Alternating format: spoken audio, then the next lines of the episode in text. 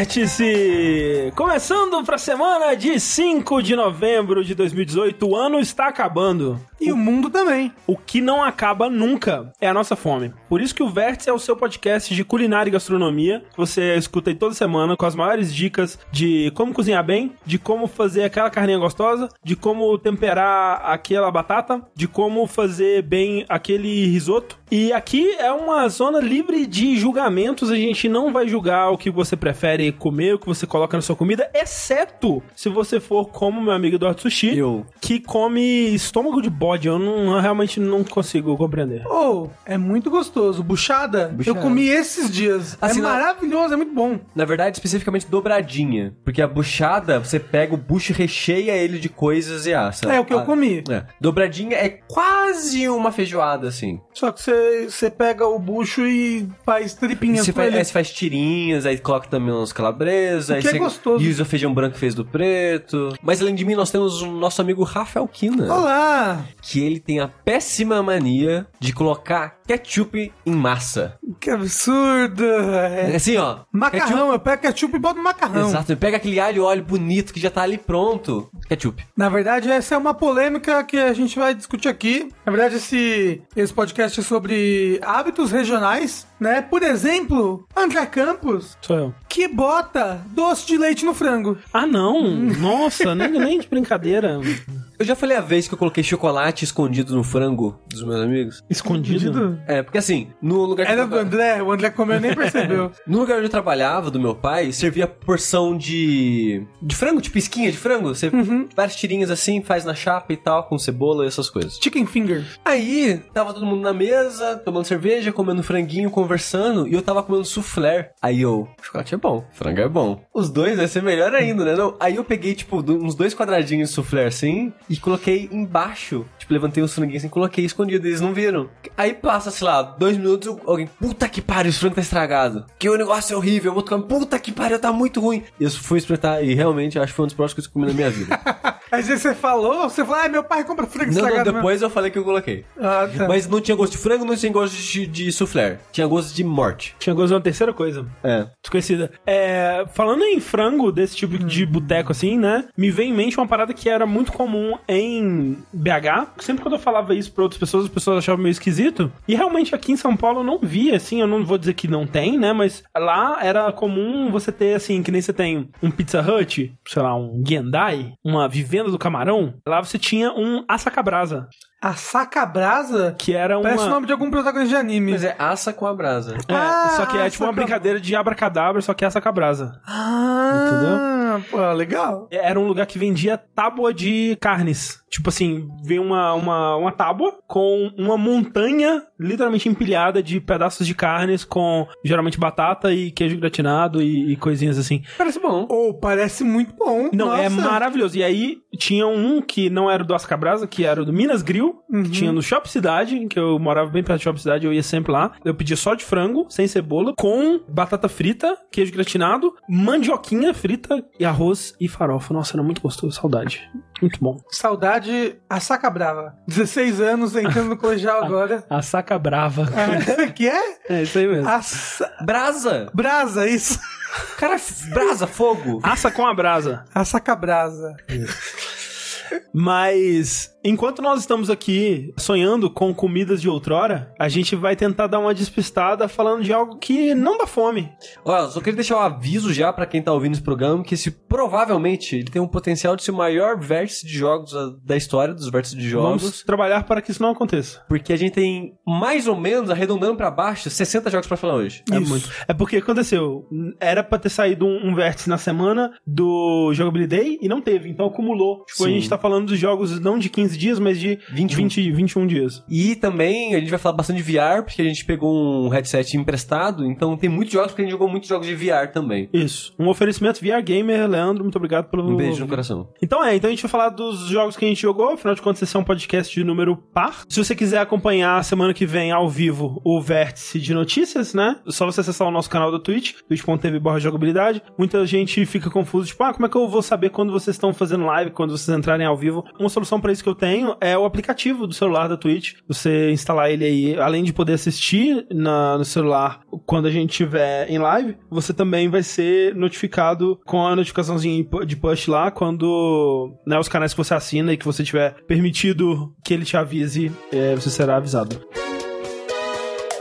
Antes da gente continuar com o podcast, nós temos aqui mais um recado patrocinado dos nossos amigos do Centro Universitário Senac para falar que vestibular, galera, tá chegando. 2019, o ano tá acabando. É aquele momento de você começar a pensar na carreira que você quer seguir para sua vida. Ou não na carreira que você quer seguir na sua vida, mas o primeiro passo que você vai dar em direção a ela. É, exatamente. Por exemplo, eu não estou formado naquilo que eu trabalho, mas eu entrei em mente que eu queria fazer essa graduação, foi sistema de informação, para no futuro fazer uma pós-graduação naquele mesmo ramo. A graduação é muito importante como primeiro passo que você vai dar dentro desse mercado, dentro do seu futuro profissional e adulto. E eu imagino, Rafa, que como o um terço com diploma dessa mesa de podcast que aqui está falando com vocês, imagino que você, Rafa, tenha mais experiência para falar sobre isso, porque deve ter sido um baque grande sua primeira experiência com o mercado de trabalho, né? É, de fato, acho que pra todo mundo, quando você entra pra fazer um estágio, né, que você realmente enxerga, nossa, é assim que é o mercado de trabalho. Ou pior ainda, quando você sai, era nisso que eu estava me graduando? Como Sim. assim? É, exato. E o que é uma baita vantagem que o Centro Universitário Senac oferece, que é justamente todos esses projetos e todas essas vivências que eles providenciam, que tem um baita relacionamento com o mercado. E não só relacionamento com o mercado, mas multiculturais e multidisciplinares ali. Então, os projetos que você vai trabalhar no curso vão envolver outras disciplinas, pessoas de outros cursos, né? Então você vai ter essa troca social, essa troca cultural, né, interdisciplinar ali que vai enriquecer muito o aprendizado. enriquecer muito a, a sua vivência, porque quando você for para uma empresa, quando você for abrir uma empresa, você vai precisar disso, sabe? Você vai Sim. conversar com outras áreas, você vai conversar com outras pessoas, você não vai fazer os seus projetos todos sozinhos no escuro. A gente tava vendo aqui, Sushi, que o seu queridinho lá, o chefe do Comar, Exato. ele é um ex-aluno do Senac. É verdade, e foi uma surpresa pra gente, porque a gente não sabia que tinha graduação em gastronomia. Não só gastronomia, tem uma gama, né, É, de graduações enormes. É, que eu,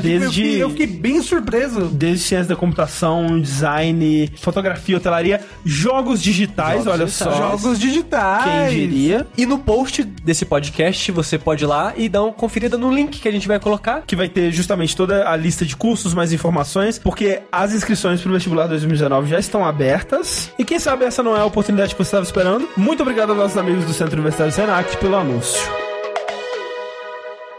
Mas vamos lá falar dos jogos. Talvez aí o maior lançamento do ano, que a gente teve acesso um pouco antes aí do Jogabilidade, né? Quando ele lançou realmente, mas que eu só fui conseguir jogar pra valer mesmo depois. E eu acho que foi uma boa decisão, porque a gente tava considerando talvez começar o Red Dead Redemption 2 durante o Jogabilidade. E eu acho que foi uma boa decisão não começar isso, porque o começo dele, como costuma ser nesse tipo de jogo, é mais lento, né? E, e é mais guiado e tal. E aquela história vai desenvolvendo bem devagar, assim. É, pelo que eu ouvi, o jogo todo é lento, né? É, o jogo ele é bem lento, isso é verdade. É, Red Dead Redemption 2, pra você que tá vivendo aí debaixo de uma, de uma rocha, talvez, é o terceiro jogo dessa franquia, né? Maravilhosa aí. Tão saudoso Red Dead Revolver. E é um novo jogo da Rockstar, na verdade, né? Tipo, ele, independente de ser uma sequência de Red Dead 1, ele é mais que isso o novo jogo da Rockstar, que lança basicamente um jogo a cada cinco anos aí, passa longe do ritmo anual aí de outras grandes franquias, né? Ela tem o luxo de poder lançar os seus jogos nesse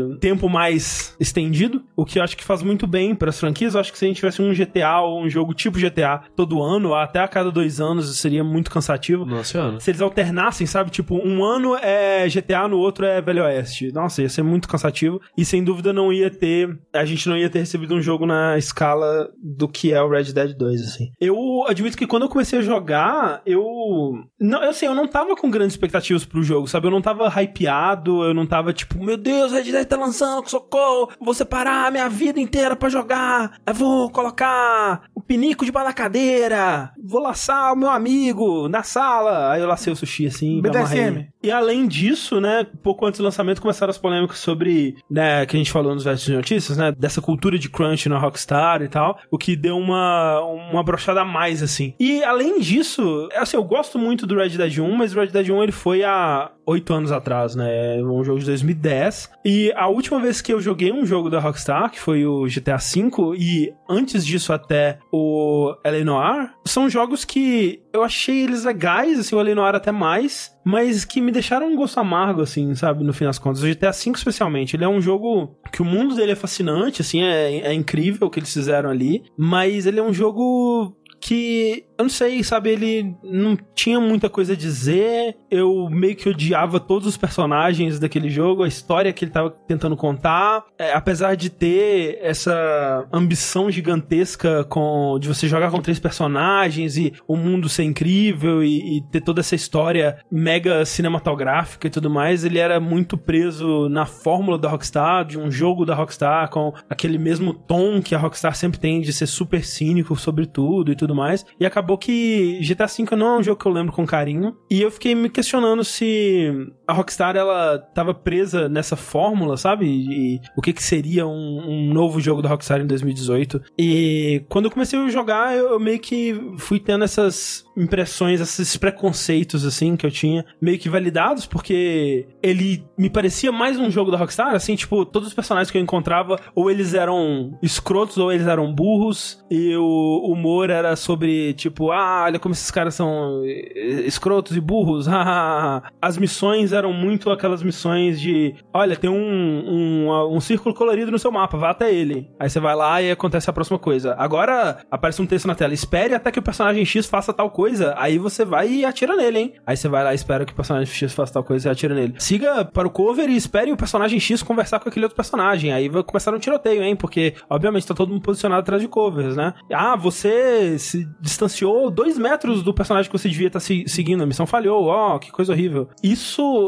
infelizmente, ainda é muito presente no, no jogo ao, ao longo dele, assim. É, é uma estrutura de mundo aberto. Meio truncada? Truncada e, e retrógrada, e no sentido de que ele é um mundo aberto que ele existe em dois momentos, porque tem um mundo aberto onde tem os sistemas e as coisas dinâmicas e as simulações estão acontecendo, mas quando você tá em missão, é quase que uma instância daquele mundo aberto onde tudo é controlado e é dirigido e nada de inesperado vai acontecer que não esteja sido 100% programado pelos desenvolvedores, sabe? As missões são super guiadas e aquela coisa muito antiga já de realmente siga esse personagem, faça o que a gente tá te falando no textinho embaixo da tela, vá pro, pro círculo colorido que aparece no seu minimapa e as coisas vão acontecer, né? É engraçado porque antes do jogo lançar, e até mesmo depois de lançar, o marketing era muito no mundo, nas suas ações, que você agora pode conversar com todo NPC que você encontrar pelo mundo inteiro, de maneira limitada, mas você pode. Vi muitos reviews falando, tipo, de como esse jogo é um novo mundo aberto e tal. E eu achei que nessa revolução, digamos assim, que todas, que a maioria das pessoas estão dizendo que o jogo traz, eles iam trazer um pouco disso na história. E tipo, eu sei que é impossível fazer tipo igual, sei lá, o Metal Gear Solid 5 fez uhum. pro jogo inteiro, sabe? Mas seria legal se eles adaptassem um pouco dessa liberdade das missões principais, sabe? Porque, tipo, depois de um tempo suficiente, eu achei que as pessoas iam conseguir mais incorporar mais esses elementos. Ah, então, eu, eu, é o que eu tava esperando também, sabe? A gente teve jogos recentes aí que brincaram tanto com essa liberdade. Fórmula, a liberdade, né? O que, que, é possível. Até o Far Cry, tipo, a gente tem, obviamente, o Breath of the Wild, né? Que a gente já consegue ver é, resultados da influência dele em outros jogos. Por exemplo, Far Cry 5 é um jogo que eu senti um bocado de influência do mundo aberto de Breath of the Wild, no jeito que ele é, ele é bem não linear com o que você pode fazer. Você meio que decide o que você quer fazer. Enquanto que o GTA, ele ainda é aquela formulinha de garoto de recados, onde você tem várias bolinhas com letrinhas espalhadas pelo mundo, que você vai fazer missões para aquelas pessoas e tal. E aqui eles até tentam dar uma contextualizada melhor do porquê que você tá fazendo isso e realmente faz um pouco mais sentido na história. Mas ainda assim é uma estrutura muito antiga, sabe? Pra parte da história. Mas aí realmente tem essa outra parte que é muito importante, que é a parte fora dessas missões de história, sabe? Eu não sei como que outros,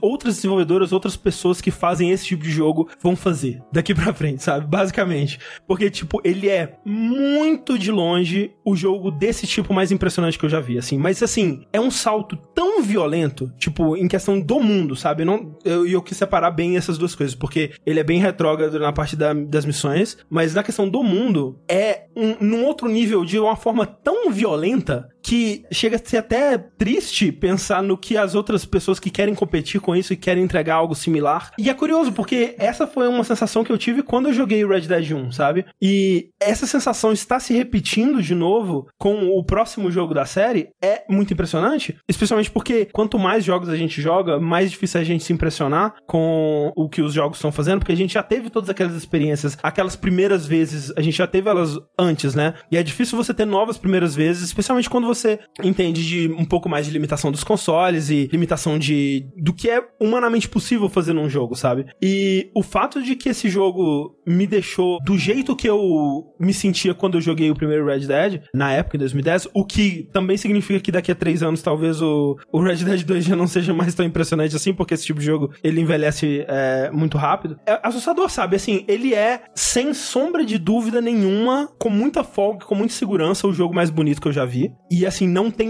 muita competição para segundo lugar em jogos que já foram lançados. Talvez quando Last of Us 2 lançar, ele, ele consiga competir assim, mas, né, estão falando de jogos com escalas muito diferentes. Tecnicamente, ele tá em outro nível, assim, para esse tipo de jogo. É, é, impressionante o quão polido ele é, em contraste com o quanto conteúdo ele tem, né? Se você compara mesmo os jogos da Ubisoft, né? Que, tudo bem, eles têm né, um prazo muito mais limitado, ou jogos da, da Bethesda, a quantidade de conteúdo que o Red Dead 2 tem e o quanto ele é polido é uma coisa meio insana, né? E aí, obviamente, a gente sempre pensa nas pessoas que foram exploradas para fazer isso acontecer, né? Algo que toda vez que eu vejo algo super impressionante no Red Dead 2, eu é, não consigo não pensar, né? É, fica um gosto amargo. Fica um pouquinho assim no fundo, mas é uma sensação que eu não tinha já há bastante tempo que eu, eu tava achando que eu não ia ter, porque quando eu joguei Uncharted 4, não sei se lembra, até, eu até falei sobre isso quando a gente gravou o Dash e em outras ocasiões que a gente falou do jogo, que tipo, eu tava esperando ter aquela sensação do Uncharted 2 de novo, de ficar embasbacado, meu queixo no chão, tipo, como que isso é possível? Como que um jogo tá fazendo isso? E o Uncharted 4, ele era muito bonito, mas eu não tive essa sensação porque o salto, né, de uma geração para outra, ela é cada vez menor e, e, a gente já vai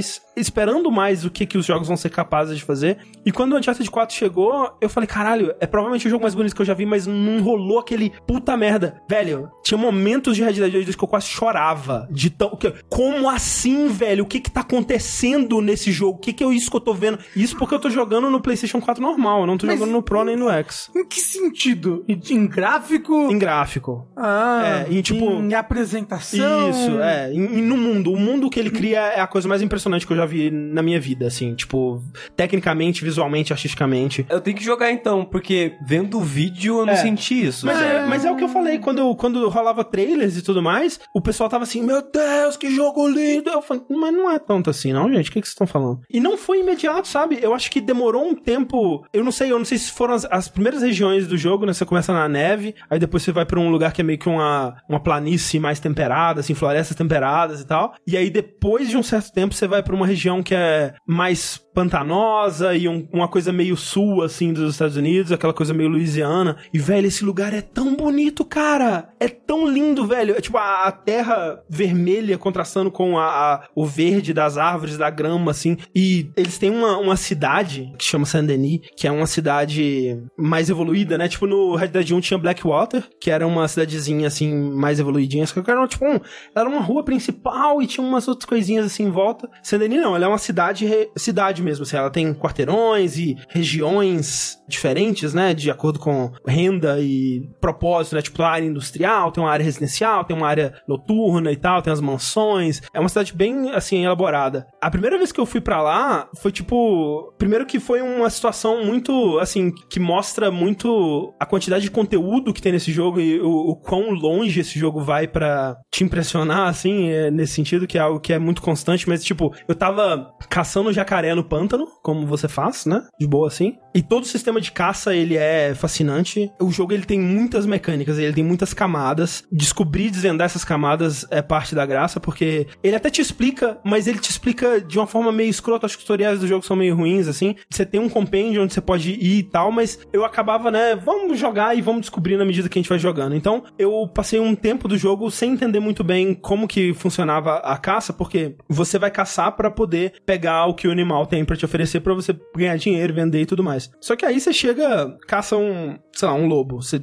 um, um, um bando de lobos te atacou, você matou eles, você vai, foi lá pegou a pele de todos eles. No Red Dead 1, você pegava as peles, vendia, às vezes criava umas paradas com as peles e tal. E nesse você vai, você pega a pele do lobo, aí tem lá, pele baixa qualidade, você vende, tipo, por 25 centavos. Aí, tipo, uai, o que tá acontecendo? Mas, mas eu tô fazendo alguma coisa errada aqui. E aí você vai descobrindo que, tipo, ah, ok, tem lobos que eles, naturalmente, enquanto vivos, eles já são de qualidade melhor, assim, eles são lobos mais bonitos, né, ou, ou com, sei lá, lobos maiores, não sei. E aí tem um, um, medidor de qualidade do lobo. E aí, quando você vai caçar o lobo, depende de qual arma que você usou e onde você atirou. Tipo, se você matou ele de uma vez, porque se você der um tiro e ele fosse arrastando, machucado, isso vai danificar a pele também, sabe? Então tem várias coisinhas que você vai desvendando e entendendo como funciona e o sistema da caça ele fica muito mais mais metódico e muito mais interessante desse jeito. Então eu tava caçando jacaré, procurando um jacaré top, né? Um jacaré ali três estrelas pra eu caçar. E aí veio do nada, assim, um cara num cavalo, que, é,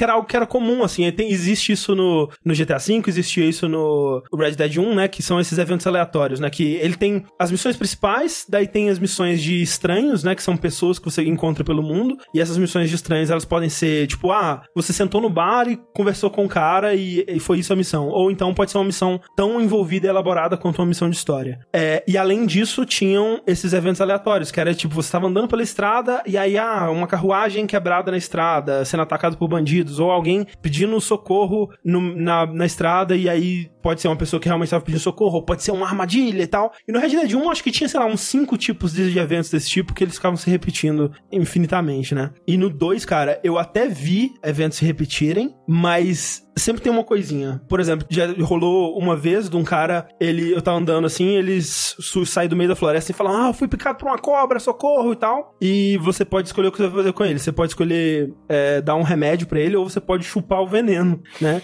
E aí, quando você escolhe chupar o veneno, o Arthur, ele fica muito indignado, não acredito que tô fazendo isso. E aí ele vai lá, põe a, a cabeça na perna do cara, chupa o veneno e vai embora. Aí o cara, meu Deus, muito obrigado. Aí o Arthur, mas você nunca conta pra ninguém que isso aconteceu. E aí depois você encontra esse esse cara de novo na cidade e ele tá falando, porra, ali esse cara aí, esse é o cara que chupou o veneno da minha perna e tal. E aí ele te dá uma recompensa e tudo mais. E aí aconteceu de repetir esse evento com esse mesmo cara sendo picado por uma cobra de novo e você poder decidir o que você faz, se você chupa o veneno ou se você dá um remédio. Só que ele reconhece, tipo, de novo, não é possível, sabe? E tem todo um diálogo novo para isso acontecendo de novo. Mas enfim, eu tava caçando jacaré, né? Que é o importante aqui. Apareceu um cara no cavalo, todo fudido. Tipo, o Joe quando ele toma a fincada na, no coisa, que ele tá só desmaiado e ele vai cair do cavalo, assim. E ele só consegue pedir ajuda, né? O braço dele tá todo desgraçado e tal. E ele pede socorro. Aí você põe ele, né? Você escolhe pô ele no, na garupa do cavalo e vai cavalgando até o médico mais próximo. Que ele te fala, né? Tem um médico lá e tal, vai, vai para lá, que é o mais próximo. E era pra um lugar que eu nunca tinha ido, mas, né? Marcou a paradinha no meu mapa, eu fui seguindo. E aí era justamente para essa cidade, que era a cidade grande que eu não tinha visitado ainda. E tava de noite, cara. E, velho, essa cidade de noite, ela é tão diferente de tudo que tem no jogo, porque ela tem, né, os postes e a cena noturna e luzes e tal, e, e é, fachadas luminosas e essa coisa toda. E foi um choque tão grande, cara. Eu fiquei genuinamente emocionado, assim, andando nessa parada, tipo, uma neblina, assim. Uou, é tecnologia! Uma, é uma visão que, tipo, vai ficar marcada comigo para sempre, sabe? Tipo, do que eu não tava esperando ver um lugar assim nesse jogo, sabe? E você vai entrando e segue pro médico. E aí o, o nível de de, detalhe absurdo desse jogo é, é, o seguinte: você entra com o cara no, no, no, nas costas, carregando ele, socorro, eu preciso de ajuda e tal. Aí o médico, ele tá lá, né, na paradinha dele, e ele reage, né, com: Meu Deus, o que tá acontecendo e tal. Ele levanta, vem pra cá, traz ele pra cá, ele vai seguindo lá pro fundo e tal, e você vai levando ele pra lá, põe ele numa cadeira. Aí o médico observa ele assim um pouquinho, e tudo isso 100% motion capture, num nível de animação facial e de movimentação corporal que você teria em cutscenes é mais personalizado e único do que no Mass Effect Andromeda inteiro, basicamente, né? E aí ele fala, ó, oh, a gente vai ter que amputar o braço dele porque tá muito infeccionado, tá fugido, vai ter que amputar. E aí ele fala, muito obrigado por ter trazido aqui, mas, né, pode ir embora, você não vai querer ver isso aqui, vai ser muito horrível. E aí ele sai do cara e tal. Só que você pode continuar lá. E, cara, eles fizeram a animação, assim, muito detalhada do cara tendo o braço amputado, sabe? Tipo, vai serrando a paradinha e com força e tal, e chega um ponto ponto que dá um barulho diferente porque chegou no osso, aí ele faz com mais força. E aí ele pega o braço, ele joga o braço fora numa lixeira, e aí ele senta e começa a fumar um cigarro depois e tal. Chorar. E aí, depois disso, ainda tem o, o diálogo, nossa, é, eu preferia que você não tivesse visto isso, alguma coisa assim, sabe? Ele, ele reconhecendo que você ficou pra assistir, e ainda você tem aquele sistema, né, de você poder mirar no cara e, e responder, né? O sistema que eles mostraram de você poder interagir de formas diferentes com o mundo, né? De você poder conversar com todo mundo. E aí, se você decidir responder o médico, você tem uma resposta específica pra essa situação de que você acabou de assistir. Tipo, ah, bom trabalho, médico. Espero que ele fique bem, não sei o que lá e tal. E o médico te responde, você tem um, mais um diálogo ali. E, tipo, isso, velho, é uma missão. Assim, ela não é nem do nível de estranhos, ela é uma missão aleatória que acontece na rua. Você tá andando, ela é aleatória. É o nível de, de detalhe que esse jogo tem, sabe? É num nível, cara, que não, não tem como. s- Não é sustentável, sabe? É aquela coisa fala, tipo, Triple A's vão acabar, velho. Porque não tem como ir pra além disso. Não aqui. tem como se pagar? Você acha Não, que. não, assim, esse jogo Não, vai esse se pagar. jogo vai se pagar, mas outros não se nenhum outro, cara, nenhum outro, eu acho, assim, sabe? Talvez Call of Duty, sabe? Mas nem Mass Effect, nem nada, sabe? Basicamente. Talvez Elder Scrolls 6. Talvez, é. Nem, Não vai chegar nesse nível, eu acho. Não, é que é, são níveis diferentes de ambição. Mas o Elder Scrolls... o- Ah, não, que vai se pagar com certeza. É, não, o Skyrim, pra época, ele era impressionante nesse nível de, Sim. de grandiosidade. Tipo, essa parada de missões aleatórias infinitas, foi ele que meio que popularizou a maneira que ele fazia, sabe? Só que, hoje em dia, quando você compara, era absurdamente limitado. É, só que, tipo, o lance é que as missões infinitas do Skyrim, elas eram super genéricas, né? Sim. Tipo, elas mudavam o contexto. Ah, Tipo, ah, vai no lugar X pegar item Y para pessoa Z. E, tipo, aí mudava essa parada, sabe? É, mas sete anos atrás. Sim, exato.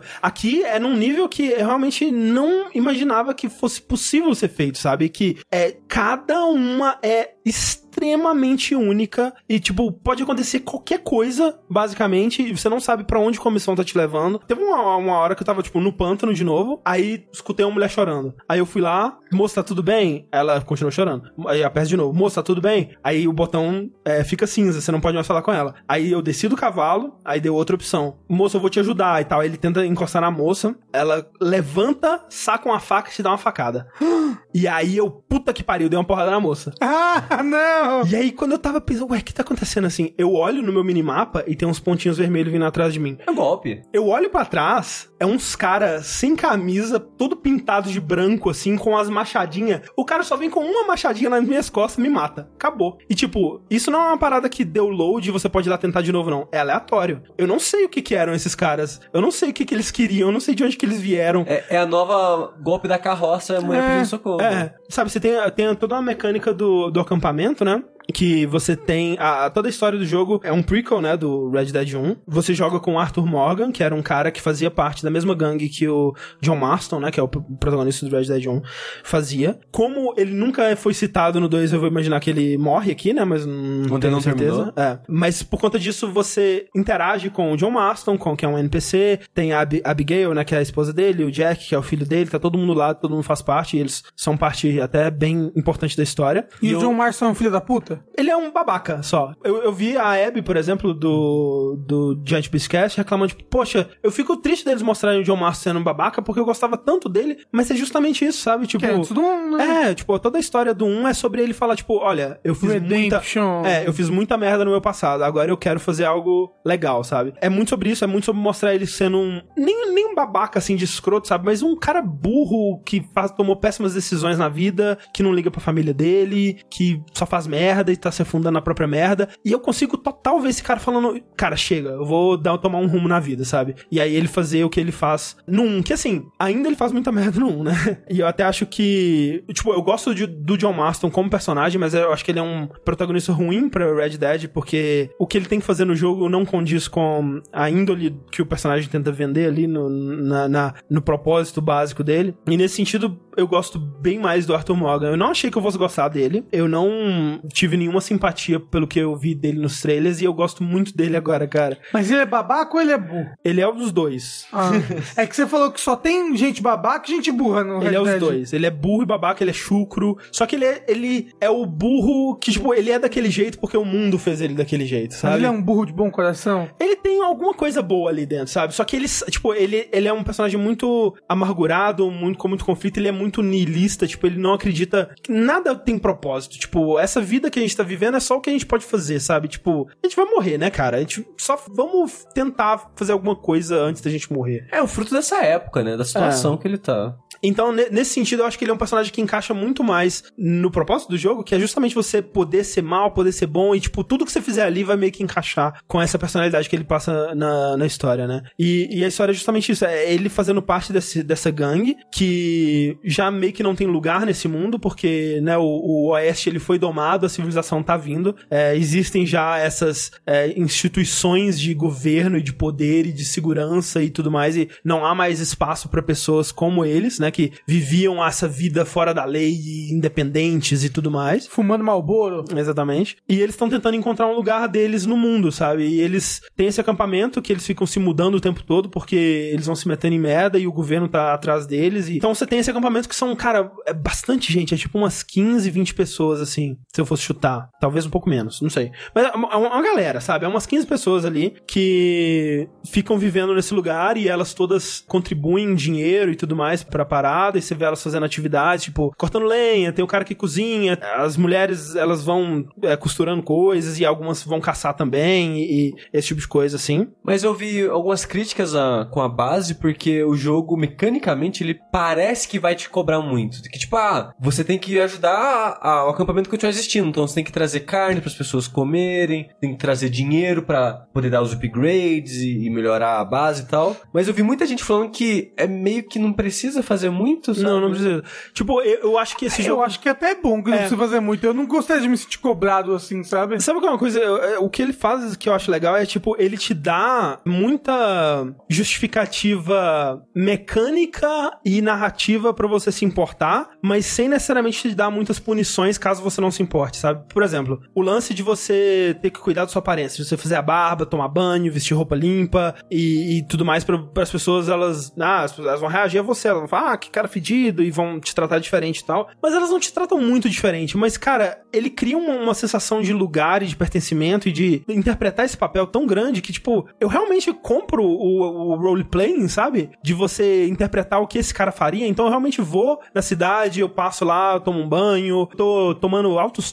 tônico capilar pro meu bigode crescer bastante, ficar um bigode bonito. E aí minha barba cresce um pouco, eu sempre vou lá e faço a barba e tal. Tipo, não tem nenhuma punição. Por exemplo, essa, essa parte da caça, né? Quando eu caço alguma coisa, eu posso vender pra um sujeito qualquer, mas, cara, é tipo 20 dólares, sabe? Fazendo missão eu ganho muito mais que isso. Eu prefiro chegar lá e entregar pro Pearson, que é o, o cozinheiro do acampamento, porque ele fica feliz, cara. Ele acha legal quando eu levo carne pra ele, sabe? As peles. Então eu, eu acho da hora isso. É, como que ele, tipo, ele te incentiva a fazer esse tipo de coisa menos mecanicamente e mais pelo pertencimento no mundo, assim, que eu, com certeza não vai funcionar pra todo mundo, mas, de novo, se esse pedaço não te interessar por essa parte, eu acho até bom que eles não fiquem te incomodando com isso o tempo todo, porque, no fim das contas, é meio chato, sabe? Tipo, se você tiver que ficar se preocupando com o medidor de comida e aí alguma coisa horrível vai acontecer, é meio chato. Eu acho que tem coisas mais legais pra você fazer nesse mundo do que Mas isso. isso também encaixa pra aquelas paradas do core, e estamina, e É. fome, sei lá o quê. Porque o jogo ele tem várias barras, né? Tipo, tudo no jogo agora é uma barra, basicamente. Aí essas barras tem os cores, que são os núcleos que servem basicamente a, a velocidade que essa barra vai regenerar e tal. E eu vi tanta gente falando que, cara, eu não entendi essa mecânica, terminei o jogo mesmo assim e não senti falta, sabe? É, eu entendi, tipo, é. Realmente, tem. São, são, por exemplo, pra vida, tem uma barra que ela enche verticalmente e tem uma barra que ela enche no sentido horário, assim, tipo, como se fosse, né, Contornando. radial, contornando esse, esse Essa círculo. É, exato.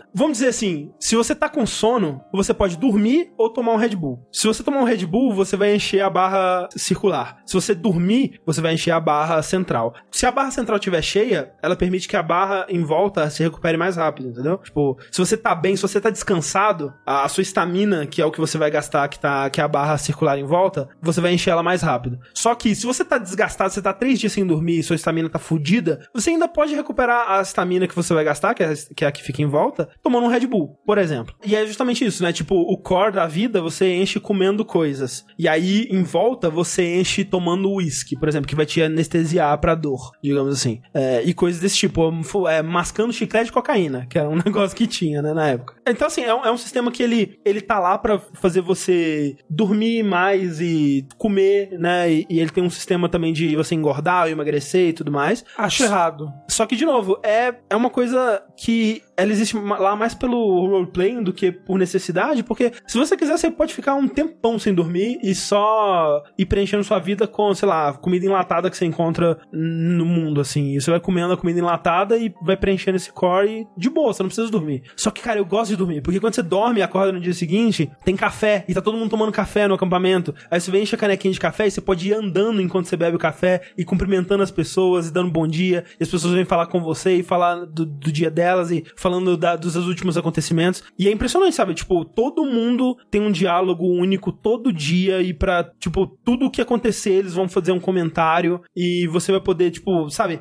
Teve uma. uma de vez em quando, quando acontecem eventos é, específicos, é, marcantes, assim, no, no, no, mundo do jogo, o acampamento eles se reúne pra fazer uma festa, né? E aí, nessa festa, cara, é uma loucura, porque assim, para cada lado que você for, tem um eventinho acontecendo. Seja os caras sentados na fogueira cantando uma música e o Javier, né, que é o cara que, que toca o violão, que inclusive você mata ele no, no primeiro jogo, no Realidade 1, ele tem um bilhão de músicas que ele canta e para cada uma, motion capture 100% dos dedos no violão e da boca dele, assim, tipo, cara, é um nível de detalhe que não faz sentido, pelo amor de Deus, parem com isso. E aí todo mundo em volta cantando junto, você pode chegar e cantar, e aí o Arthur ele canta meio tímido tímido, assim, meio sem saber a letra e tal, junto. No outro canto tem um pessoal jogando, sei lá, pôquer. No outro canto tem uns caras discutindo, caindo na porrada. No outro canto tem uma mulher muito bêbada. Aí ela vai vai pra, pra trás da, da, da, carruagem pra vomitar. E aí, se você seguir ela atrás da carruagem pra vomitar, ela vomita. Você aperta o botão pra conversar com ela. Você pode conversar e fala, ô, oh, bebeu demais, hein? E ela, antes pra, pra fora do que pra dentro, né? E tipo, velho, pra que? Pra esse momento, velho. Tipo, quantidade de...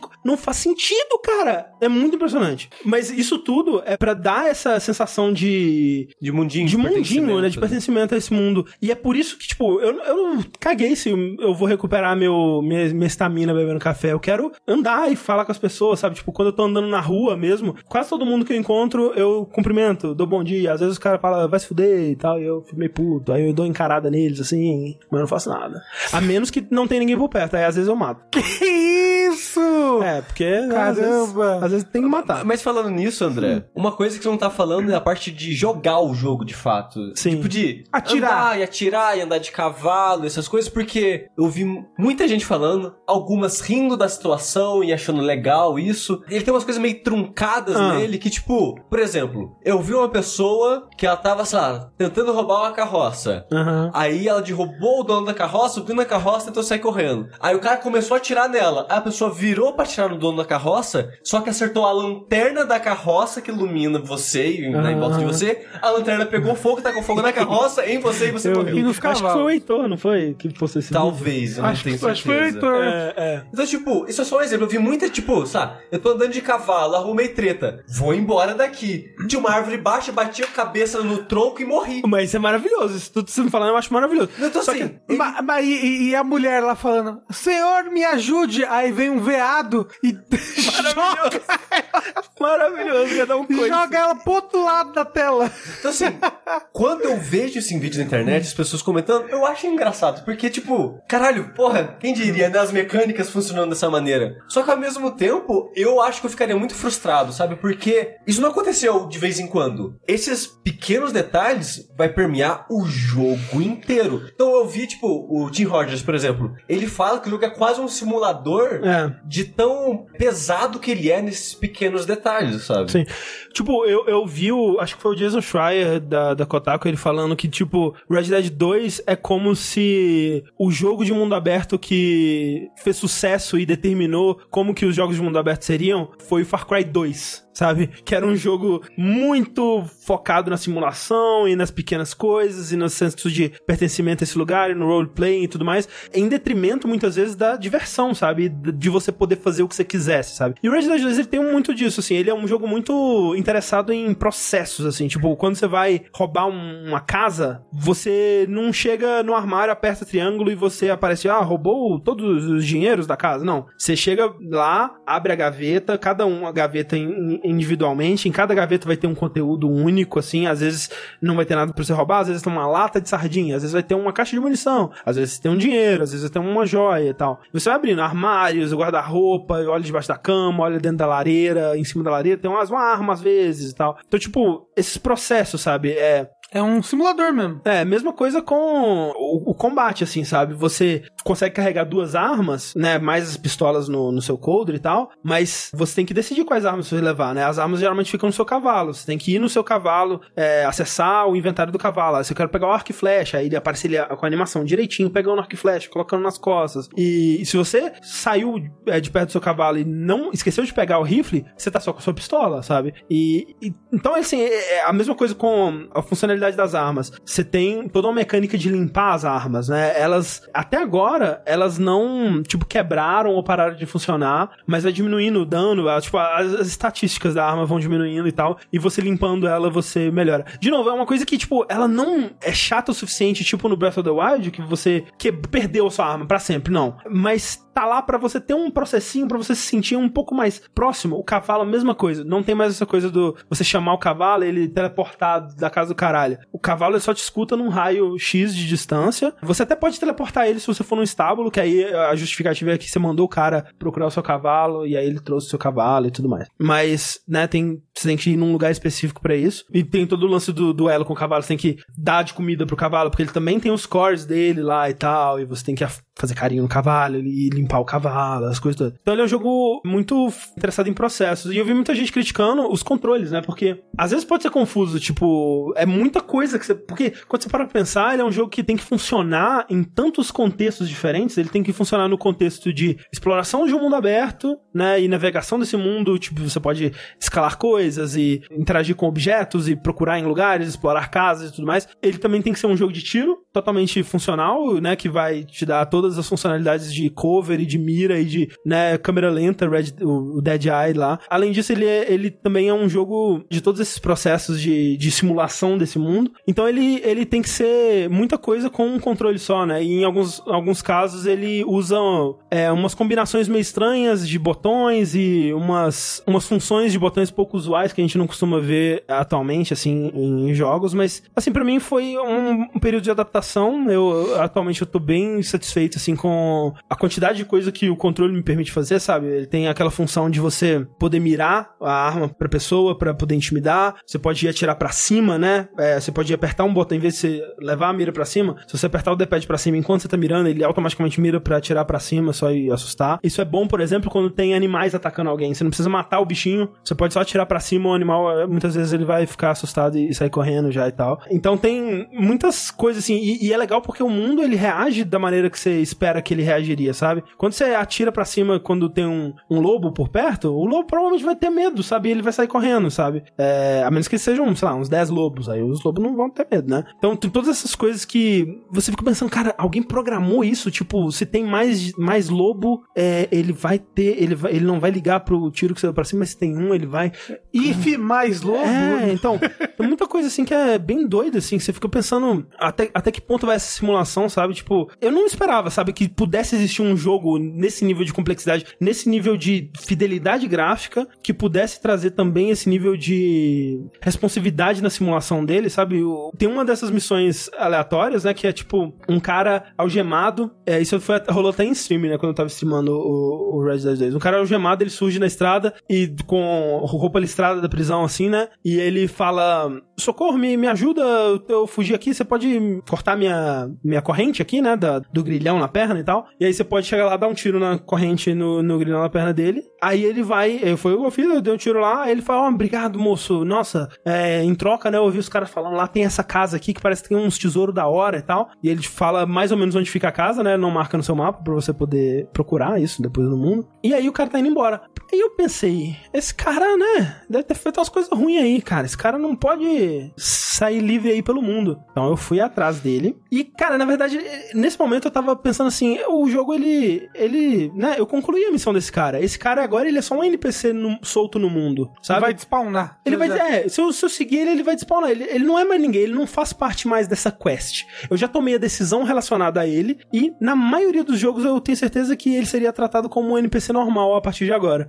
Ia ficar sentado no chão lá, tipo, oh, agora eu estou livre. Exato, é. E aí eu, eu, ele foi fugindo, eu fui atrás dele, eu amarrei ele, coloquei no meu cavalo. Eu falei, cara, eu vou levar pra um delegado qualquer. Se o delegado reconhecer esse cara como um- uma pessoa que deveria estar aqui, porque isso acontece também. O jogo ele tem umas coisas que são meio que assim, não, não, não são muito bem explicadas. Tipo, você cometeu um crime, as pessoas elas descobrem muito rápido que você cometeu o crime, mais rápido do que levaria, tipo, pra pessoa poder ir até a cidade, É contar a que você. velocidade da fofoca. É, a fofoca nesse jogo é muito rápido. E ao mesmo tempo, por exemplo, se você tá carregando uma pessoa que você pegou a recompensa dela na, na sala do xerife pra, pra prender, todo mundo vê a pessoa algemada, amarrada na- nas costas do seu cavalo e acha de boa. Agora, se você fizesse com uma pessoa inocente, as pessoas vão ir atrás de você, eles vão saber, Então, mas ó, eles esse cara. sabem se a pessoa é inocente ou não. Esse cara é meio inocente aí. É, tipo, tem umas coisas estranhas assim, sabe? Então, eu pensei, ó, eu vou levar esse cara pra cidade e se a cidade tratar ele como um inocente, é- é, a simulação desse jogo está quebrada. E, velho, eu levei pro xerife. O xerife falou, ó, que bom que você achou esse cara aí, a gente tava procurando ele, ele escapou da prisão realmente. Põe ele na cela, toma aqui um dinheiro de recompensa. Falei, caralho, parabéns, velho. Não, mas você não fez o certo. O que que era Você certo? devia ter seguido o cara e, e ver se ele cometeu um crime. É, ver se ele cometeu. Ia ver o dia a dia dele. Ele tá. Eu ia. Não, é. isso que eu ia fazer. É o que eu pensei, Gasolotto. É, Você poderia. não deu o benefício da dúvida pra ele. Não dei. André. É, tinha que Assim, esperar eu ele não cometer tinha o próximo Já tinha cometido crime. É. Mas vai, vai ver, ele tinha sido preso É, vai ver. Erradamente. filho. Então, assim, cara, eu acho muito difícil ter um jogo pra superar esse como jogo do ano pra mim. É meio que desleal, sabe? Eu fico muito triste pra todo mundo que tentar fazer um, um, um jogo de mundo aberto daqui pra frente. Eu quero só ver como que a história vai se desfechar, sabe? Porque é aquela coisa, tipo, história de jogo de mundo aberto, ela, como se fala, ela é muito diluída, né? É, porque ele tem que tentar manter essa história rolando por dezenas e dezenas de horas. E aí você vai ter uma missão ou outra ali que vai realmente mover a parada pra frente. E de, de modo geral, a história desse tipo de jogo costuma ser meio xoxa e meio sem consequência nas missões mais padrões. Aqui eles estão conseguindo fazer eu me interessar bastante durante a maior parte, mesmo quando são missões que eu tô vendo que elas não estão realmente avançando nada ou levando a história pra frente. Sempre tem alguma coisinha ali que me interessa, né? Tipo, quando você vai pra essa área meio New Orleans e tal, tem duas famílias rivais, que é tipo uma coisa meio Romeu e Julieta, que elas, as famílias se odeiam, mas tem um jovem em cada uma que eles se amam e você tem que ficar levando carta de um pro outro e aí vai, vai acontecendo umas coisinhas entre eles. E a história da, da briga dessas famílias, tipo, você vai tentando jogar uma família contra a outra e no fim das contas você quer roubar das duas e tal. Sabe, esse tipo de coisa vai te deixando intrigado na história, mesmo que não esteja necessariamente movendo pra frente a história principal. Mas eu quero saber o que que ele tem a dizer no fim das contas, sabe, sobre isso tudo. Eu quero saber se a história dele vai pra algum lugar realmente interessante inesperado, que eu realmente não faço ideia. Eu ainda tenho muitas horas pra jogar. Mas, a menos que ele pise na bola muito fortemente, pra mim é o meu jogo do ano muito tranquilamente, assim. Você diria que ele é mais bonito que a vida real? É muito mais bonito que a vida real, sem dúvida. Cara, esse jogo é bonito demais, gente. Eu, eu não, eu não achei que eu, eu tivesse isso em mim mais, de achar um jogo bonito desse jeito, de ficar emocionado com a boniteza. Você falou a mesma coisa pro Red Dead 1. Exato. É, e é isso que é doido, cara. Eu tô tendo isso de novo. Tipo, esse jogo tá sendo o que o Red Dead 1 foi de novo, sabe? Oito Lembra anos do depois. pôr do sol do Red Dead? Cara, os pôr do sol desse jogo são tão lindos, cara. Eu vou chorar. Você bate palma, pôr do sol? Não tem como. Eu, eu acho pior que eu acho que foi isso que o André falou na época do downloading, que ele quase chorou vendo um pôr do sol do Red Dead. Foi uma parada assim. Olha aí, oito anos depois a história se repete. É engraçado que, tipo, eu não gosto de jogo de mundo aberto, principalmente da Rockstar. Os jogos, a pegada dos jogos deles, de modo geral, assim, não me agrada. Não gostei do Red Dead 1. Mas essas paradas que as pessoas falam tanto dele, me faz querer jogar só pra entender e falar, ok, eu joguei na época, eu vi, e é isso, sabe? Sim. Só pra fazer parte do Zeitgeist Ah. ali. Porque, tipo, é um tipo de jogo que não, não gosto, não me agrada, mas eu quero ver qual é, sabe? Sim. Eu devo jogar pelo menos um pouquinho. É, de novo, como eu disse, ele é um jogo meio dividido, sabe? Porque ele, a, a estrutura dele ainda tem muito daquela coisa antiga, né? De ir na letrinha, e aí na missão é muito guiado, e muito garoto de recado, e aquela coisa toda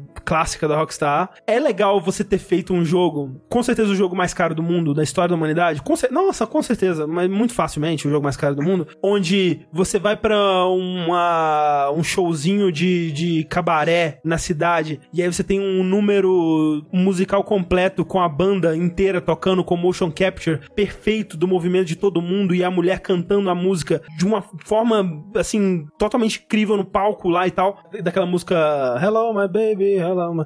E a música inteira. Você pode...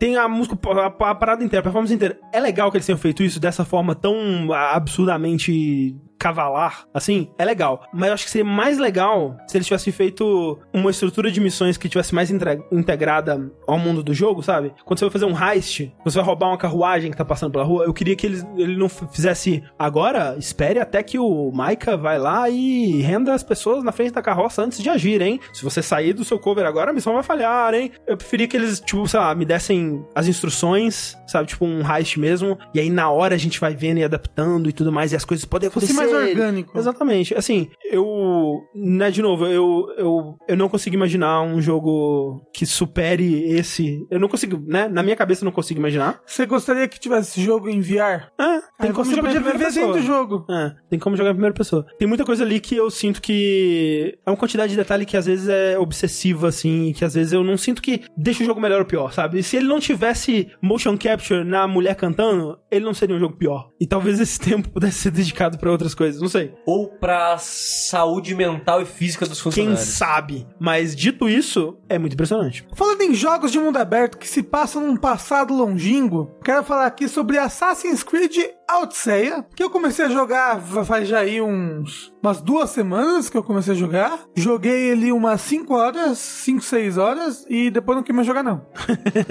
não quis mais jogar não. Não porque o jogo seja ruim, mas porque eu já joguei 80 horas desse jogo ano passado. O, e- No caso, o Origins. Então, É. é o mesmo jogo. Não é... Só que esticado. Não é o né? mesmo jogo. Ai. Tipo, esse jogo tem a mecânica dos barquinhos, que todo mundo gosta, que tem batalha de barco. Mas assim, no Origins também tinha, mas era menos, né? Não, não, tinha batalha de barco. Tem? Não. Não. Claro que tem. Ah, sim. Ah, é, mas com- quando você joga com a menina, né? É. É verdade, é. Não, mas aí a batalha de barco é tipo, como o jogo se passa na Grécia e tem todas as ilhas, né, e tudo mais, você inclusive começa o jogo, pelo menos eu comecei com um menino, né? Absurdo. Ou- Ouvi dizer que ele é muito pior. Talvez ele seja mesmo. Mas, co- como você começa numa ilha, inclusive, você usa muito barco pra ir de uma ilha pra outra. Uhum. E não é um barquinho qualquer que você usa, que nem no, no, no Origins, quando você tá com o personagem principal lá, o Bayek. Isso. Ele, ele no- normalmente quando você pega um barquinho, é um barquinho pequeno, né? Um barquinho a Uhum, remo, é, só sim, pra sim, sim. se movimentar. Quando você vai de uma ilha pra outra nesse, você não vai num barcão grande, assim. Uhum. Controlando o Tem barco e até can- cantigas de mar, né? De novo nesse. Que nem no, tinha no Black Flag. É, ele, ele faz muita. Nessa parte, ele faz muita callback aí pro Ah, Black Flag, ah. porque, né, é um, é um jogo que o pessoal gostou tanto Sim. que até gerou, tá gerando outro jogo aí da, da Ubisoft, que é só batalha de barco, né? Sim, online, infelizmente. batalha de barco online. Mas. Ele é tão. O mesmo Assassin's Creed que eu joguei no ano passado, sabe? Aham. O menu, nossa, é tudo tão parecido. E, a, e as. A árvore de habilidade. Apesar de que eu acho que a árvore de habilidade dele é um pouco mais interessante do que o outro, porque ele é um pouquinho mais RPG, sabe? Aham. Em questão de batalha e sistema, mas ainda a batalha é bem parecida com o do, com o do Origins. A história é interessante, tipo, é uma história que eu não sei em que momento que ela vai ligar com a Assassin's Creed, porque Ah, o mas assim- Origins, em teoria, é a origem dos assassinos. Sim. Eu acho, a minha, a minha teoria, quando tô jogando, é que talvez essa daí seja a origem dos templários, ou daqueles proto-templários que aparecem no Origin, sabe? O que eu ouvi dizer, Rafa, é que esse jogo, ele é mais fantástico, assim, né? Ele tem mais coisas, umas coisas mais viajadas, né? Ele tem, porque primeiro que ele tem estátuas gigantes, que isso não é, não é factível Aham. com o mundo real, e você começa o jogo, você não tem uma Hidden Blade, né? Que, porque a Hidden Blade, em teoria, né, foi ali na, no Origins que ela foi inventada, whatever. Sim. Então você tem, na verdade, um pedaço de lança mágica. E é ela que você usa nos assassinatos e tudo mais. Até onde eu tô na história, não teve nada de muito fantástico, a não ser, tipo, a existência dessa lança que você tem. E o fato de que você pode, tipo, usar ela nos especiais, assim, Mas você meio que bonitos. teleporta, não é? É, tipo, você joga ela. Ela não tem nada mágico, ela você teleporta, né? Ah, mas é uma não habilidade, é uma habilidade, é uma habilidade. Mas é uma é lança mágica. De fato, isso é mais mágico que os outros Assassin's Creed. Mas de resto, ai. Ele não é um jogo ruim, ele não é um jogo ruim. Porque o, o Origins não é um jogo ruim. Só que o problema é que ele é tão parecido com o Origins, ele é tão massivo, ele é tão grande. Que nem o Origins era tão grande que a minha preguiça de estar jogando, entre aspas, o mesmo jogo que eu já investi tantas horas no ano passado não me deixa É, ter vontade de continuar jogando ele, sabe?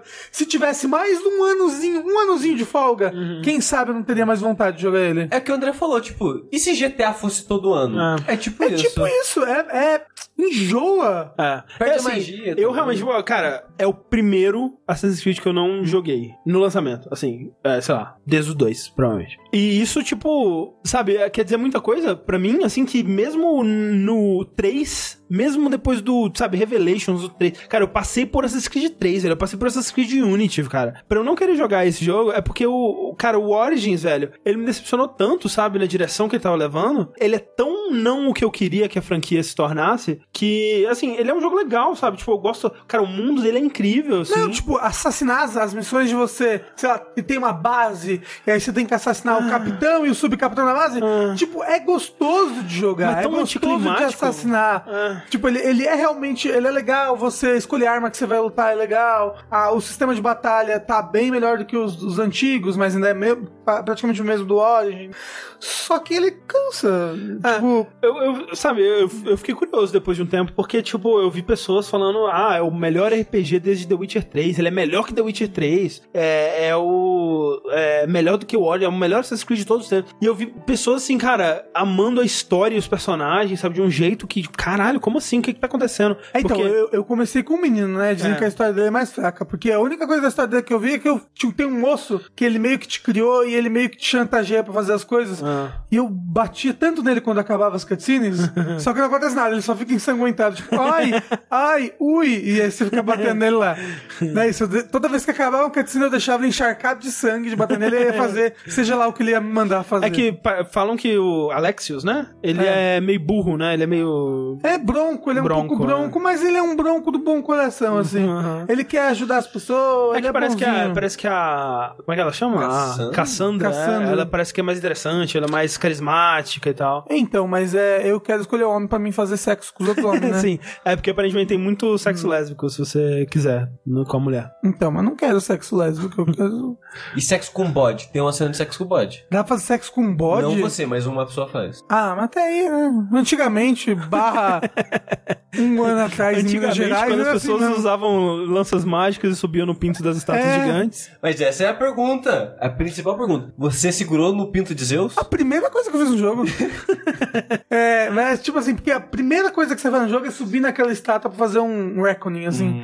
Aí você sobe, passa pelo pinto, passou pelo pinto, agarrou no pinto, né? Isso é verdade. é, eu acho que não. Ah, cara, foi foda, né? Porque ano que vem já vai ter outro Assassin's Creed. Não Se vai, que vem... não vai. Eles falam que não ah, vai não ter. vai. Bom, se ano que vem não tiver outro Assassin's Creed, talvez num, num, é, num período mais de boa, assim, eu tente dar uma chance, porque Não vai ter período de boa ano que vem, já fica. eu não tô nada interessado, mas até aí eu também não tava interessado no Red Dead e estamos aqui, né? Então, Eu não jogo Assassin's Creed desde o Revelations, porque Revelations já foi ruim o suficiente pra mim. é. Ó, se, Fraco, você não, é fraco. se você não jogou Origins, eu, eu aconselho a jogar esse, porque, porque ele, ele, ele, como eu falei, ele é gostoso de jogar, a história é boa, o mundo é bonito. No começo do jogo você escolhe a dificuldade e você escolhe também, tipo, se você quer o jogo mais guiado ou menos guiado. E ele fala, ah, a experiência Odyssey é a menos guiada. Então, tipo, quando alguém te fala, ô, vai lá fazer tal coisa, a pessoa não fala, normalmente, ô, vai lá nesse ponto vermelho. A pessoa fala, olha, ao sul da estátua de Zeus, você pode encontrar uma coisa assim. E aí, tipo, pela, pelo texto da pessoa que você vai encontrar as coisas. Então é uma experiência meio menos guiada e mais gostosa de fazer. Então eu realmente aconselho, se você não tá de saco cheio de Assassin's Creed, eu joga. Ele, ele Eu não é um jogo ruim. Assim, eu não- Só que ele encheu já. Eu não joguei os outros, mas eu tô de saco cheio já de Assassin's Creed. Só de acompanhar, sabe? Mas eu não quero jogar isso, eu quero jogar o Origins. Porque pelo que as pessoas falaram na história do Origins, ela me parece mais interessante. Do o Bayek especificamente. Sim, é, o Bayek Assim, é legal. Assim, o, o- eu, eu, assim, eu gostei da história, mas o Origins ele foi muito decepcionante pra mim ainda assim, sabe? Assim, E- o, o, o Origins tem uns momentos anime, não anime, mas sei lá, que acontece uma coisa e você quer se vingar tanto da pessoa que fez aquilo, quando você se vinga é tão bom. É. Tipo, porque o- os caras que faz maldade, elas fazem umas maldades muito malvadas. Muito malvado. E aí você fica com muita raiva. Umas Eu, eu muito má. vou te falar que eu, eu quase, quase umedeci meus olhos em alguns momentos do Origins, de tanta ódio e tristeza estava pela, tempo. pela, pela pessoa que foi bo- botada no mundo ali só pra morrer. E dito isso também, é, eu acho que Grécia Antiga é o cenário menos interessante pra mim há bastante tempo. Acho que desde a Revolução Americana, assim. Acho que sim. Eu gosto de Mas a Revolução Antiga. Americana é legal pra você hoje em dia. É, mas na época eu achei meio chato. É, assim, com preconceito, na verdade, porque eu não, assim, eu- o que eu sei de Grécia Antiga é do Zodíaco e... Ah, pelo amor de Deus. e Não. como é que chama? É, filme do Ray Harryhausen, sabe? Ah, não, a- a- é lindo. A região assim é linda, as cidades são lindas. É. Mas assim, você sabe quando você tava jogando o, o Origins e você passava por umas cidades romanas? Uhum. Parece as cidades É, romanas. meio chato, né? Eu já é joguei chato, isso. é bonito, Eu é já bonito. joguei Assassin's Creed Brotherhood. É igualzinho. Mesma coisa, é igual- Roma. igualzinho. Mas tem uns estátuas com pinto gigante. Grécia, é tudo a mesma Tudo coisa. coisa. Tem umas estátuas com pinto gigante. Gosto. Então. O André tava falando de tecnologia que fez o cu cair da bunda. Caiu mesmo. Que ele não fez acreditar no que os olhos estavam vendo. Então, agora vai começar o bloco do VR. Opa, é o futuro. Bloco do VR. Como a gente tá aqui um, quase um mês aí com o PSVR emprestado aqui em casa, muito obrigado de novo. Leandro da VR Gamer. Se você é de São Paulo, passa lá. É, Rua Dona Inácio Show 373. É uma Caramba! locadora de realidade virtual. Você vai lá Mas é e... uma locadora que você não leva pra casa. É, Você- exceto quando você é amigo do dono. Mas assim, a gente não tá sendo pago pra isso, Não. tá? A gente só tá falando de boa vontade mesmo, que a gente Porque- gosta do cara e do trabalho E dele. porque ele sempre age de boa vontade com a gente, como, por exemplo, emprestando o PSVR pra gente Exatamente. poder jogar as coisas. Aí, nesse período, eu joguei Moss, Astrobot, Deracine e um cadinho do Resident Evil 7. Eu, eu acho que a melhor maneira de eu falar desses jogos é falar eles na ordem que eu joguei, pra eu ir falando o meu espanto e surpresa, e conforme eu fui acostumando, isso foi diminuindo um pouco. E é legal que cada jogo meio que me proporcionou uma experiência diferente, então eu sinto que eu joguei um pouquinho de cada coisa que o VR pode oferecer. Não um pouco de tudo, mas uma gama boa, né, de experiências. Pra começar com a mais importante de todas, karaokê em VR. Você viu o gato com a perna levantada? É, é verdade, ok.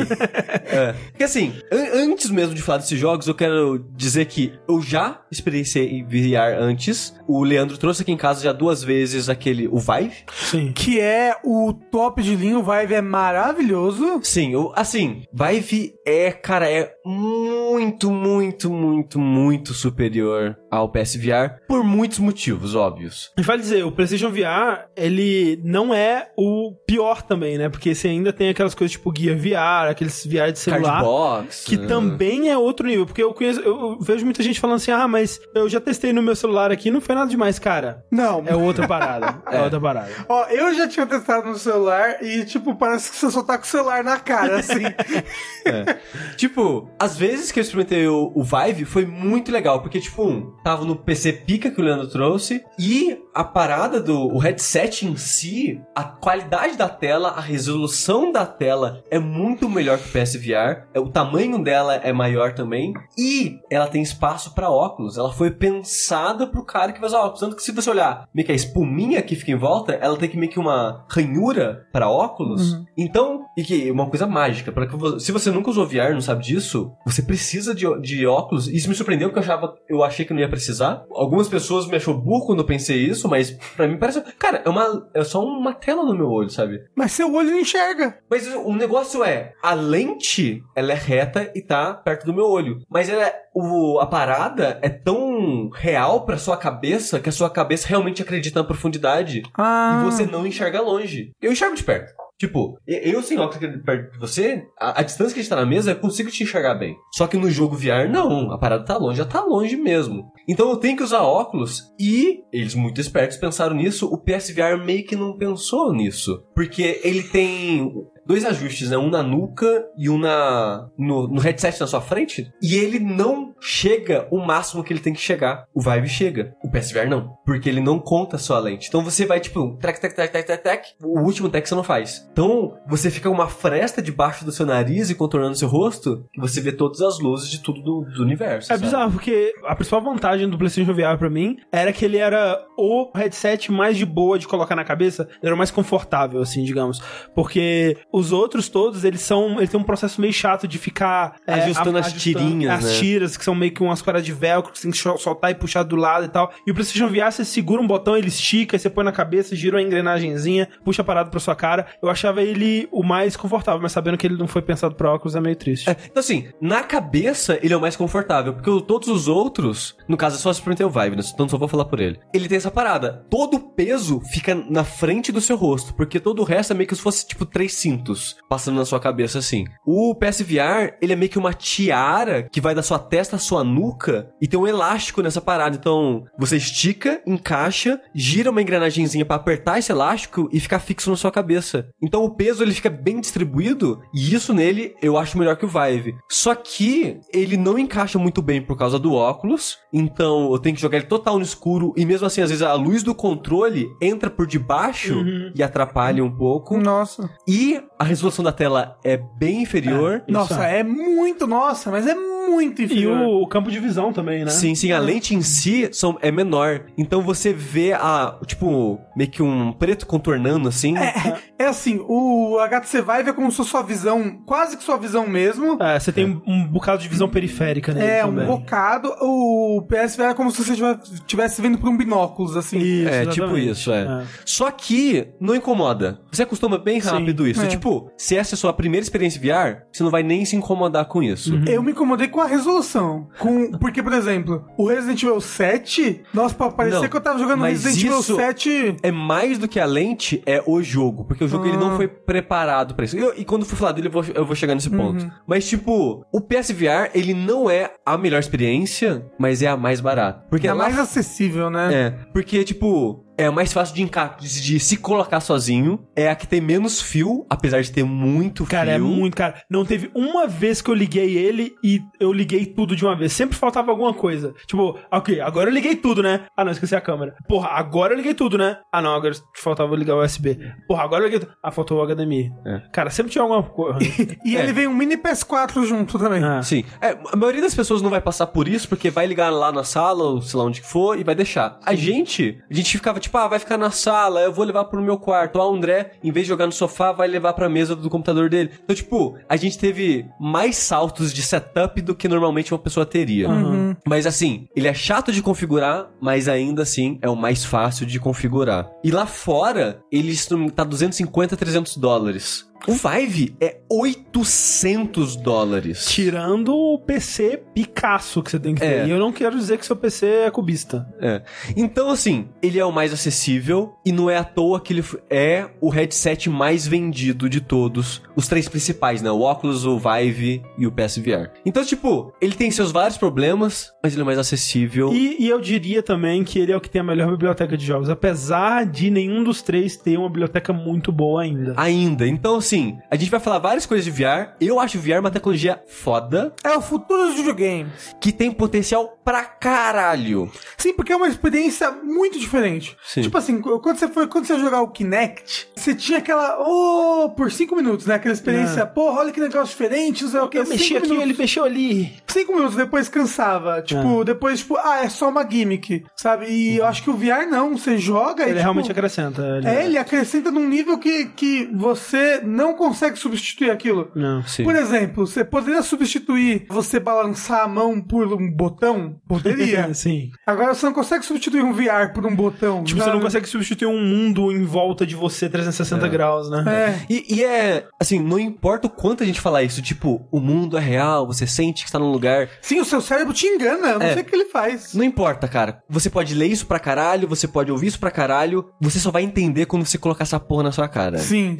E, Tipo, você vai ver vídeo, você vai ver descrição, quando você coloca isso na cara, você fala, é, é verdade. Por um exemplo, dois dos jogos que eu vou falar aqui são jogos meio que em terceira pessoa. Você tem um personagem que existe naquele mundo, vendo o mundo em primeira pessoa, mas você controla um outro personagem. E eu pensei, cara, qual que é a graça de jogar só um jogo de plataforma em, tipo, em terceira pessoa, enviar, não parece acrescentar muito, é só uma tela, sabe? Cara, quando você tá jogando, assim, realmente, é muito legal. O primeiro jogo da lista, o Moss. É a parada meio que de aventura, que você vai controlar uma ratinha, fazendo a jornada meio que do herói dela, assim. Aí você vê as imagens, é tipo, ah, meio que um Zelda, né? Tem uns puzzles, tem uns combates simples assim. Mas, cara, não, não parece legal jogar em VR, sabe? Não parece... Não parece que o VR acrescenta alguma coisa. E caralho, velho, é outra parada. Esse jogo, fora do VR, não existe. Porque ele usa o VR para ele funcionar de modo geral, mecanicamente e tal. E também as coisas que você consegue fazer. Cara, o rato existe, velho. É muito louco isso. Então, tipo, o, o jogo ele não perde por estar em terceira pessoa. Às vezes eu acho que ele tá mais legal por estar em terceira pessoa do que em primeira, em algumas situações. E, tipo, uma das coisas mais legais do VR é aquele mundinho na sua frente. Então, ele começa muito bem, que, tipo, você tá ali, parado em primeira pessoa, aí chega a ratinha andando assim, acontecem as coisas, ela interage,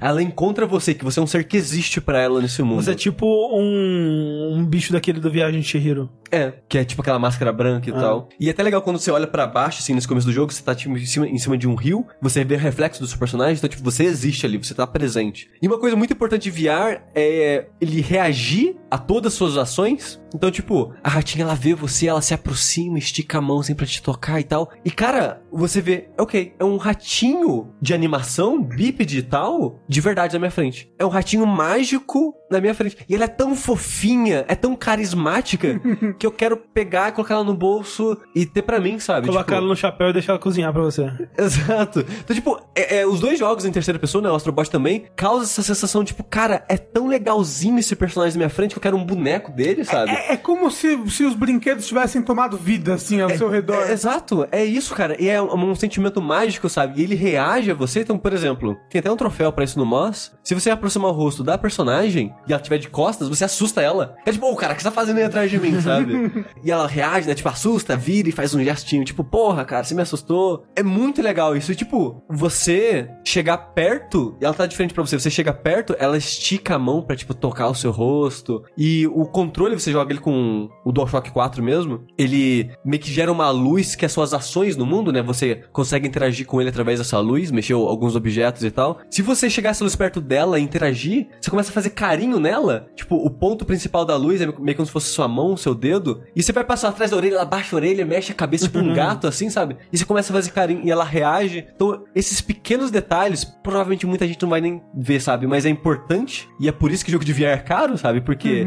vende pouco e eles têm que pensar sempre nessas atenção a detalhe, assim. E é sempre mágico, sabe? Você. Eu vou, eu vou, eu vou levantar da minha cadeira e olhar por trás dessa parede. Oh, não, eles fizeram um mundo atrás dessa parede. Porra, parabéns. Ah, eu vou, sei lá, colocar meu rosto perto da personagem. Ela reage, olha, só quem diria, sabe? E isso é muito legal. Gente, ele realmente tá te imergindo, você tá dentro daquele lugar. Sim. E assim, se você desmiuçar quase todos os jogos que eu vou falar agora nesse bloco de VR, eles são jogos bem simples e fora do VR seriam até meio sem graça. Porque o Moss, por exemplo, o combate dele é legalzinho, mas é bem simples. Você só ataca e esquiva. E é isso. Tem, sei lá, três tipos de inimigo o jogo inteiro e Quantas horas o jogo?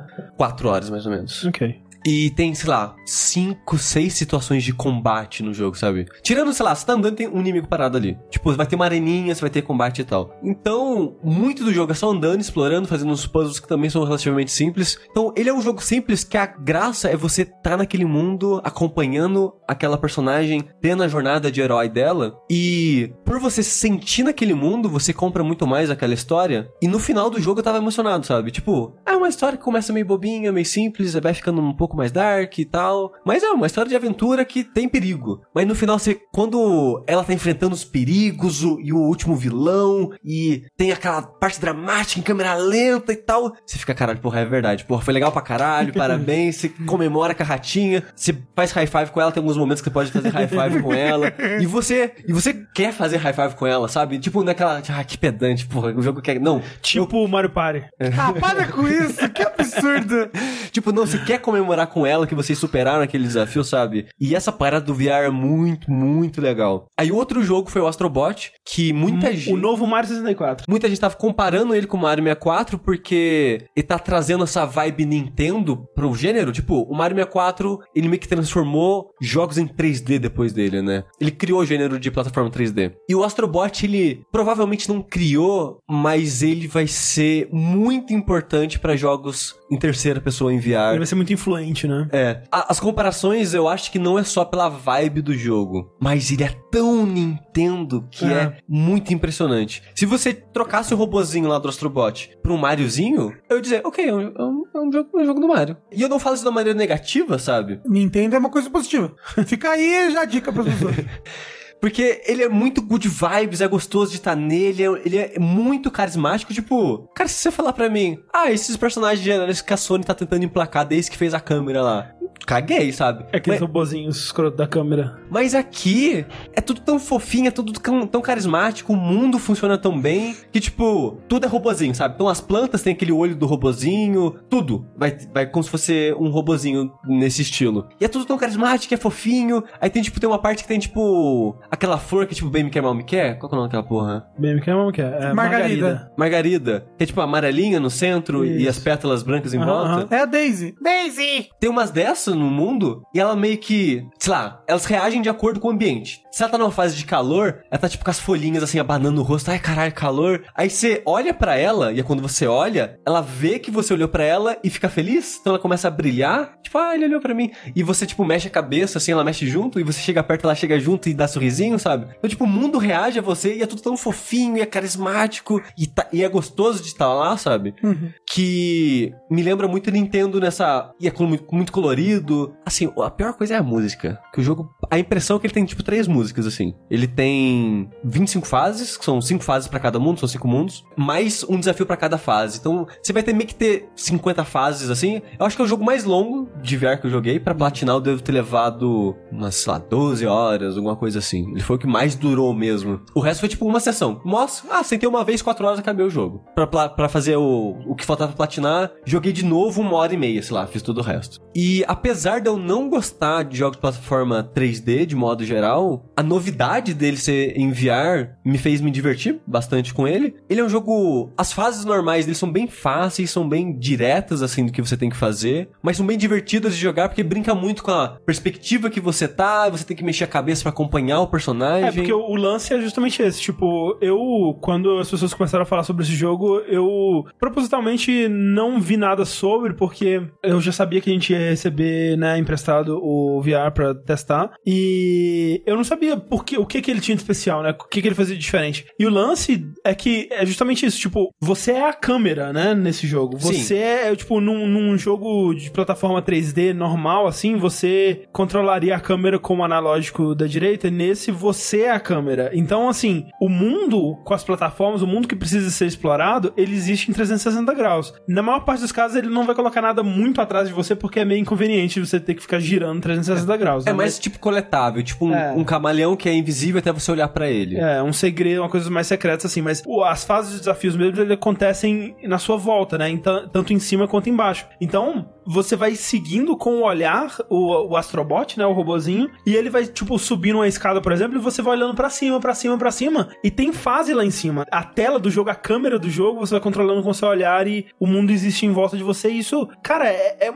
eu nunca tinha pensado nessa possibilidade realmente. Tipo, é um salto que demorou até pra al- alguém dar. Eu não sei se realmente foi o primeiro jogo que N- fez não isso. foi, mas acho que é o que fez melhor até agora. Ah. E, e, assim, parece simples falando, mas é muito legal presenciando. E eu, que sou um cara sem coração, morto por dentro, e não sou fã do gênero, achei maravilhoso, sabe? Tá lá, jogar esse jogo, experienciar ele na época próxima do lançamento, assim, quando ele ainda é novidade, digamos assim. Sim. E eu queria estar falando, tipo, as fases são simples, mas é divertido jogar, brincar com a câmera e como que o jogo faz você brincar, como ele pede. E também cada mundo, basicamente, apresenta uma nova maneira de você, que de novo, você é uma personagem que existe nesse mundo. Você é um, tipo um robozinho que tá com o controle de PS4 controlando o robozinho do jogo. Tipo, você olha, você realmente é o controle PS4, você aperta o botão, o botão afunda e essas coisas tudo. Cada mundo vai te apresentar meio que uma ferramenta nova que você acopla nesse controle de PS4. Então, por exemplo, o primeiro que você pega é meio que um gancho. E é muito legal que você acha uma caixa, aí a caixa tem, um,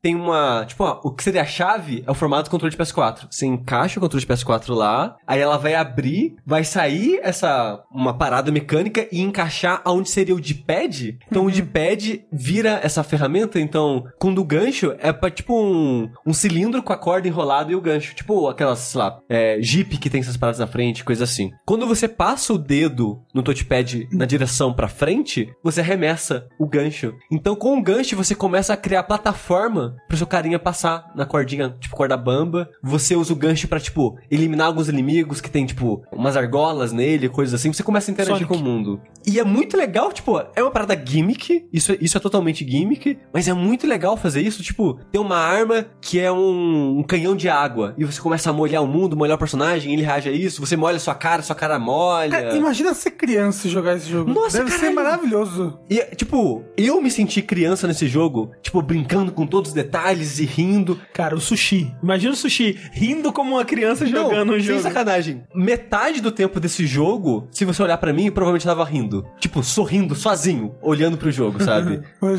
Esse é um milagre de Natal, gente. É. Mas assim, o Moz é a mesma coisa. Porque esses dois jogos, eles são muito carismáticos e te pegam nesse carisma, sabe? Em criar esse mundinho e te fisgar e você querer ser parte dele e, e Até porque acompanhar ele, literalmente, sabe? literalmente você tá ali dentro, sabe? Sim. Tipo, você sabe que é um mundo falso, mas é um, é um mundo que você sabe que é fantástico, você sabe que é de brincadeira, mas é gostosinho tá lá e você quer continuar tá lá. Ah, como eu falei, tem, tem alguma coisa com os seus VR que seu cérebro te engana, sabe? Ele, É. você realmente acha que tá lá. Tipo, tipo, eu tenho medo de altura. Eu imaginei que quando eu fosse jogar um jogo, eu ia pensar, porra, é um jogo. Tudo bem que eu tô vendo 3D, mas é um jogo. Mas no primeiro momento que eu fui jogar o Super Hot aqui, naquele dia, que foi a primeira vez, primeira vez que eu joguei VR, foi num saideira, quando eu tava perto de uma escada, eu. Você sabe, não, tem essa barreira do pensamento de, ah, não, é um VR. Imediatamente seu cérebro reage, é uma É, escada. é uma escada. Você tá alto. É. Tipo, é, im- é imediato. Não, não tem um pensamento intermediário. E, e isso é uma das minhas críticas, e é bem particular isso com o Astrobot. Porque você é esse robozinho que flutua. É, conforme o, o Astrobot, no personagem, sim, sim, ele sim. vai andando, o seu personagem, ele vai acompanhando ele sozinho, e o jogo não te avisa quando isso vai acontecer. Então vai dar enjoo.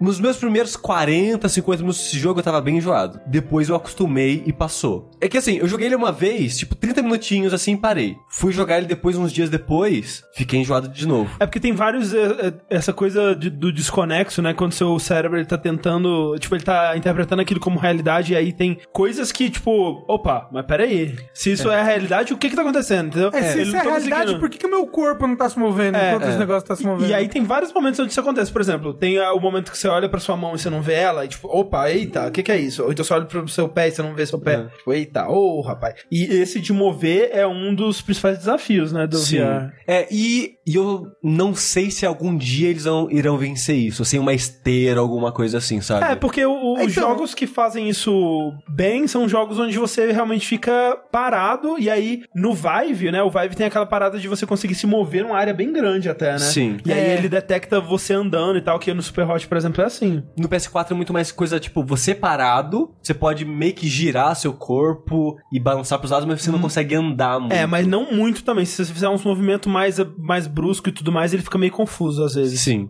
Eita, isso deve enjoar. É, não é, tem um pouco disso. Porque no Vive, pelo menos em alguns jogos que eu joguei que precisava de an- andar bastante, eles usam aquele aquela mecânica de você teleportar. Sim. Né? Tipo, você aponta pra um lugar, aí faz tipo um arco É, assim. não, mas isso e não aí é você Vive. teleporta. É, isso não é o Vive que faz, são os jogos É, que faz são- isso. É, mas, Tem- mas ao mesmo tempo você se teleporta pra um lugar, mas você ainda tem um quadradão daquilo ali que você pode andar, Sim, correr. Sim. É, tipo, essa, essa mecânica do teleporte é a solução mais popular atualmente pra esse problema. É, o É. Skyrim dá pra você jogar ele inteiro, ele é, assim. É, aí eu venho. Já vou voltar pro Astro Astrobot, mas eu vou falar rapidinho do Resident Evil 7, que a maneira que você anda é com controle normal, você aperta no lógico pra frente pra jogar pra frente. Eu achei terrível. O Resident Evil 7, né? Sim. Eu joguei a parte da casa inicial lá até a parte do jantar, que eu queria ver até o jantar, pelo menos, em VR. E assim, o jogo fica muito melhor e impressionante no VR. É tipo, apesar dele não ter sido feito focado em VR, caralho, a imersão é de um- é outro planeta, cara. É outro jogo, Não, é Você outra tá dentro coisa. da casa É, assombrada. e- esse é o lance, tipo, é, é foda porque eu joguei, a primeira vez que eu joguei ele,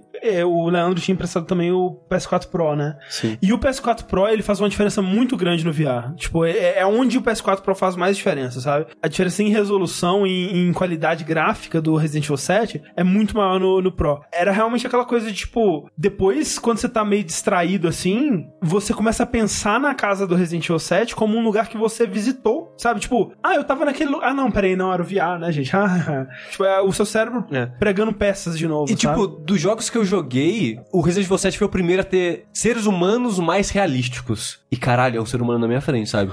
Cê- cê- obviamente, você sabe que é um jogo e tal, mas é meio que impressionante, sabe? Porque, tipo, ele tá perto de você, falando na sua cara, relativamente na sua altura. É uma pessoa ali na minha frente, sabe? E quando a mulher vira um zumbi, pula na sua cara, você tem aquele instinto de, tipo, de virar e de sacudir, sabe? De tomar um susto. É uma pessoa pulando na minha cara, sabe? E isso é muito impressionante. Mas andar normal, meio que flutuando, eu não conseguia. Eu, Não. tipo, eu lutei muito pra jogar essa, sei lá, 40 minutos aí, uma hora até o jantar. Foi bem difícil pra mim. E eu não vou terminar o jogo assim, eu já parei, tipo, tô de boa. Mas é. Você botou como o esquema de rodar a câmera? É de 30 em 30 graus. Ah. Na verdade, eu mudei pra 45 graus. Eu acho que é. Eu, É eu- porque eu, eu, eu botei o esquema quando eu aqui testei rapidinho durante o saideira. Ah, foi- Não, durante o jogabilidade. Jogabilidade. É, eu botei o esquema de, de ser normal, né? A câmera Não, não foi, rodar. nem, não foi nem jogabilidade, a gente não tava fazendo nada, a gente só Ah, é? tava Ah, foi vivendo do a vida. é. É. Que loucura vivendo a vida, né? Mas bem, eu me senti tipo num brinquedo, sabe? Tipo num Hopi Hari, assim, que você sente, uou, tá acontecendo alguma coisa muito louca aqui. Que eu rodei a câmera, eu dei uma rodada só com a câmera smooth, assim, sabe? E meu, sei lá, a cabeça deu uma rodada assim junto. Eu sei que eu me senti muito estranho, muito out of this world, assim. É, eu acho que eu tenho uma, uma resistência. Tipo, é aquela coisa também, Eu né? não fiquei enjoado, mas É. joguei pouco. Sim, esse que é o lance, porque eu, eu devo ter uma resistência maior a isso, porque eu joguei com a câmera fluida, sabe, girando normal e, e andando e tal. E, tipo, tem esse desconexo, né? É estranho você tá andando, flutuando mesmo pelo mundo, assim. Mas pra mim foi de boa, assim, relativamente de boa, né? Porque, como eu falei, depois de umas 4 horas direto jogando, começou a dar um negócio esquisito, assim, começou a dar uma, uma um desconforto. É. Mas assim, isso VR pra mim de modo geral cansa muito. É, cansa. Eu saio. O corpo. É. Porque, tipo, ah, joguei quatro horas aqui. Vou sair com o olho doendo um pouco. Tem uma tela grudada na minha cara. E é um trambolho na sua cabeça também, É, né? e uma leve dor de cabeça de forçar a vista também. Então, não é uma parada pra você investir muito tempo. Ou se for investir muito tempo, a cada duas horinhas, descansa uns 10 minutinhos, Isso. bebe uma água. Segue a Nintendo. Se fosse a Nintendo, ela teria colocado esses avisos. É. Até no Monster Hunter tem. Na, na verdade, acho que no Deraci... Não sei se foi no Deracine ou no Resident Evil 7, tem esse aviso. Acho que é no Resident Evil 7, então. É. Mas aí, tipo, o Resident Evil 7 é um jogo melhor em VR, porque ele gera mais impacto. É, tipo, o terror é mais terror, sabe? Só que eu não consigo jogar ele pelo movimento, então por isso que eu fico meio reticente sobre o futuro da tecnologia, de como que eles vão contornar isso. De- é. tipo, eles vão ter que criar outros tipos de experiências, eles não vão poder Sim. simular a experiência atual em VR. É como você viu com os dois jogos que você falou Exato, antes, né? O Moz e o Robozinho. Sim, o Astrobot. Astrobot, ele, ele simula isso muito bem. Tipo, ele adapta isso muito bem. E falando, tipo, como eu falei, as fases elas são simples e bobas e tal, mas o divertido das fases pra mim era encontrar os, os, os carinhas, que a ideia do jogo é que, tipo, você tá numa nave com um trilhão de robozinhos e você é atacado por um alienígena que destrói sua nave e espalhou pelo universo os robozinhos. E cada fase você vai achar, sei lá, de 6 a 8 robozinhos espalhados. E é- essa é ideia do jogo, você salvar os robozinhos, você não precisa achar todos. Tem, tipo, cada mundo você precisa de 20 pra você enfrentar o chefe daquele mundo, mas é, é bem de boa, assim. Mas o mais divertido é isso, tipo, que pra achar eles,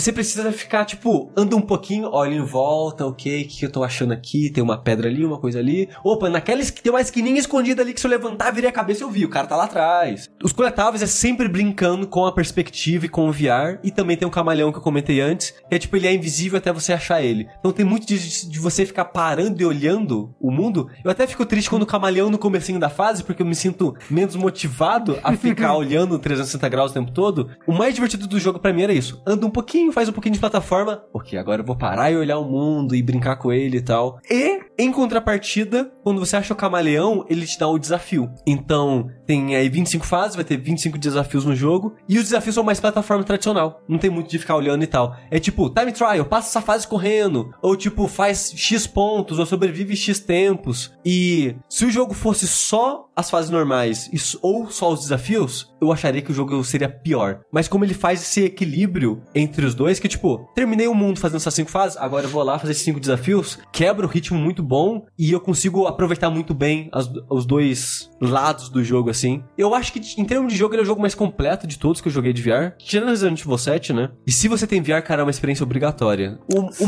Mo- o PS VR, né? é, o Moss, ele era exclusivo de PS4, agora ele já tem, não sei se é pra óculos ou pra Vive ou pra tudo, mas ele já tem pra alguma coisa de PC. E talvez eu tenha gostado mais do Moss pelo tipo de história, o tipo de experiência que ele proporciona, né, o gênero e tal, que eu, eu gosto mais. Mas o Astrobot, ele é mais completo como um jogo mesmo. Coisas pra você fazer, tempo que vai te render. E assim, Moss também, ele é o capítulo 1. Você termina o jogo abertaço, porque os caras vão fazer mais continuações e tal. Hum, que loucura. Nossa, tomara que venda bem em VR o suficiente pra eles conseguirem fazer. Sim. Aí é o jogo que eu acho que a, a maioria das pessoas estão mais interessadas. Que é o. É o novo jogo da From Software, é o Sekiro. Isso! Exatamente, que é o The Racine. Que significa... Desenraizar. Significa prequel do Bloodborne.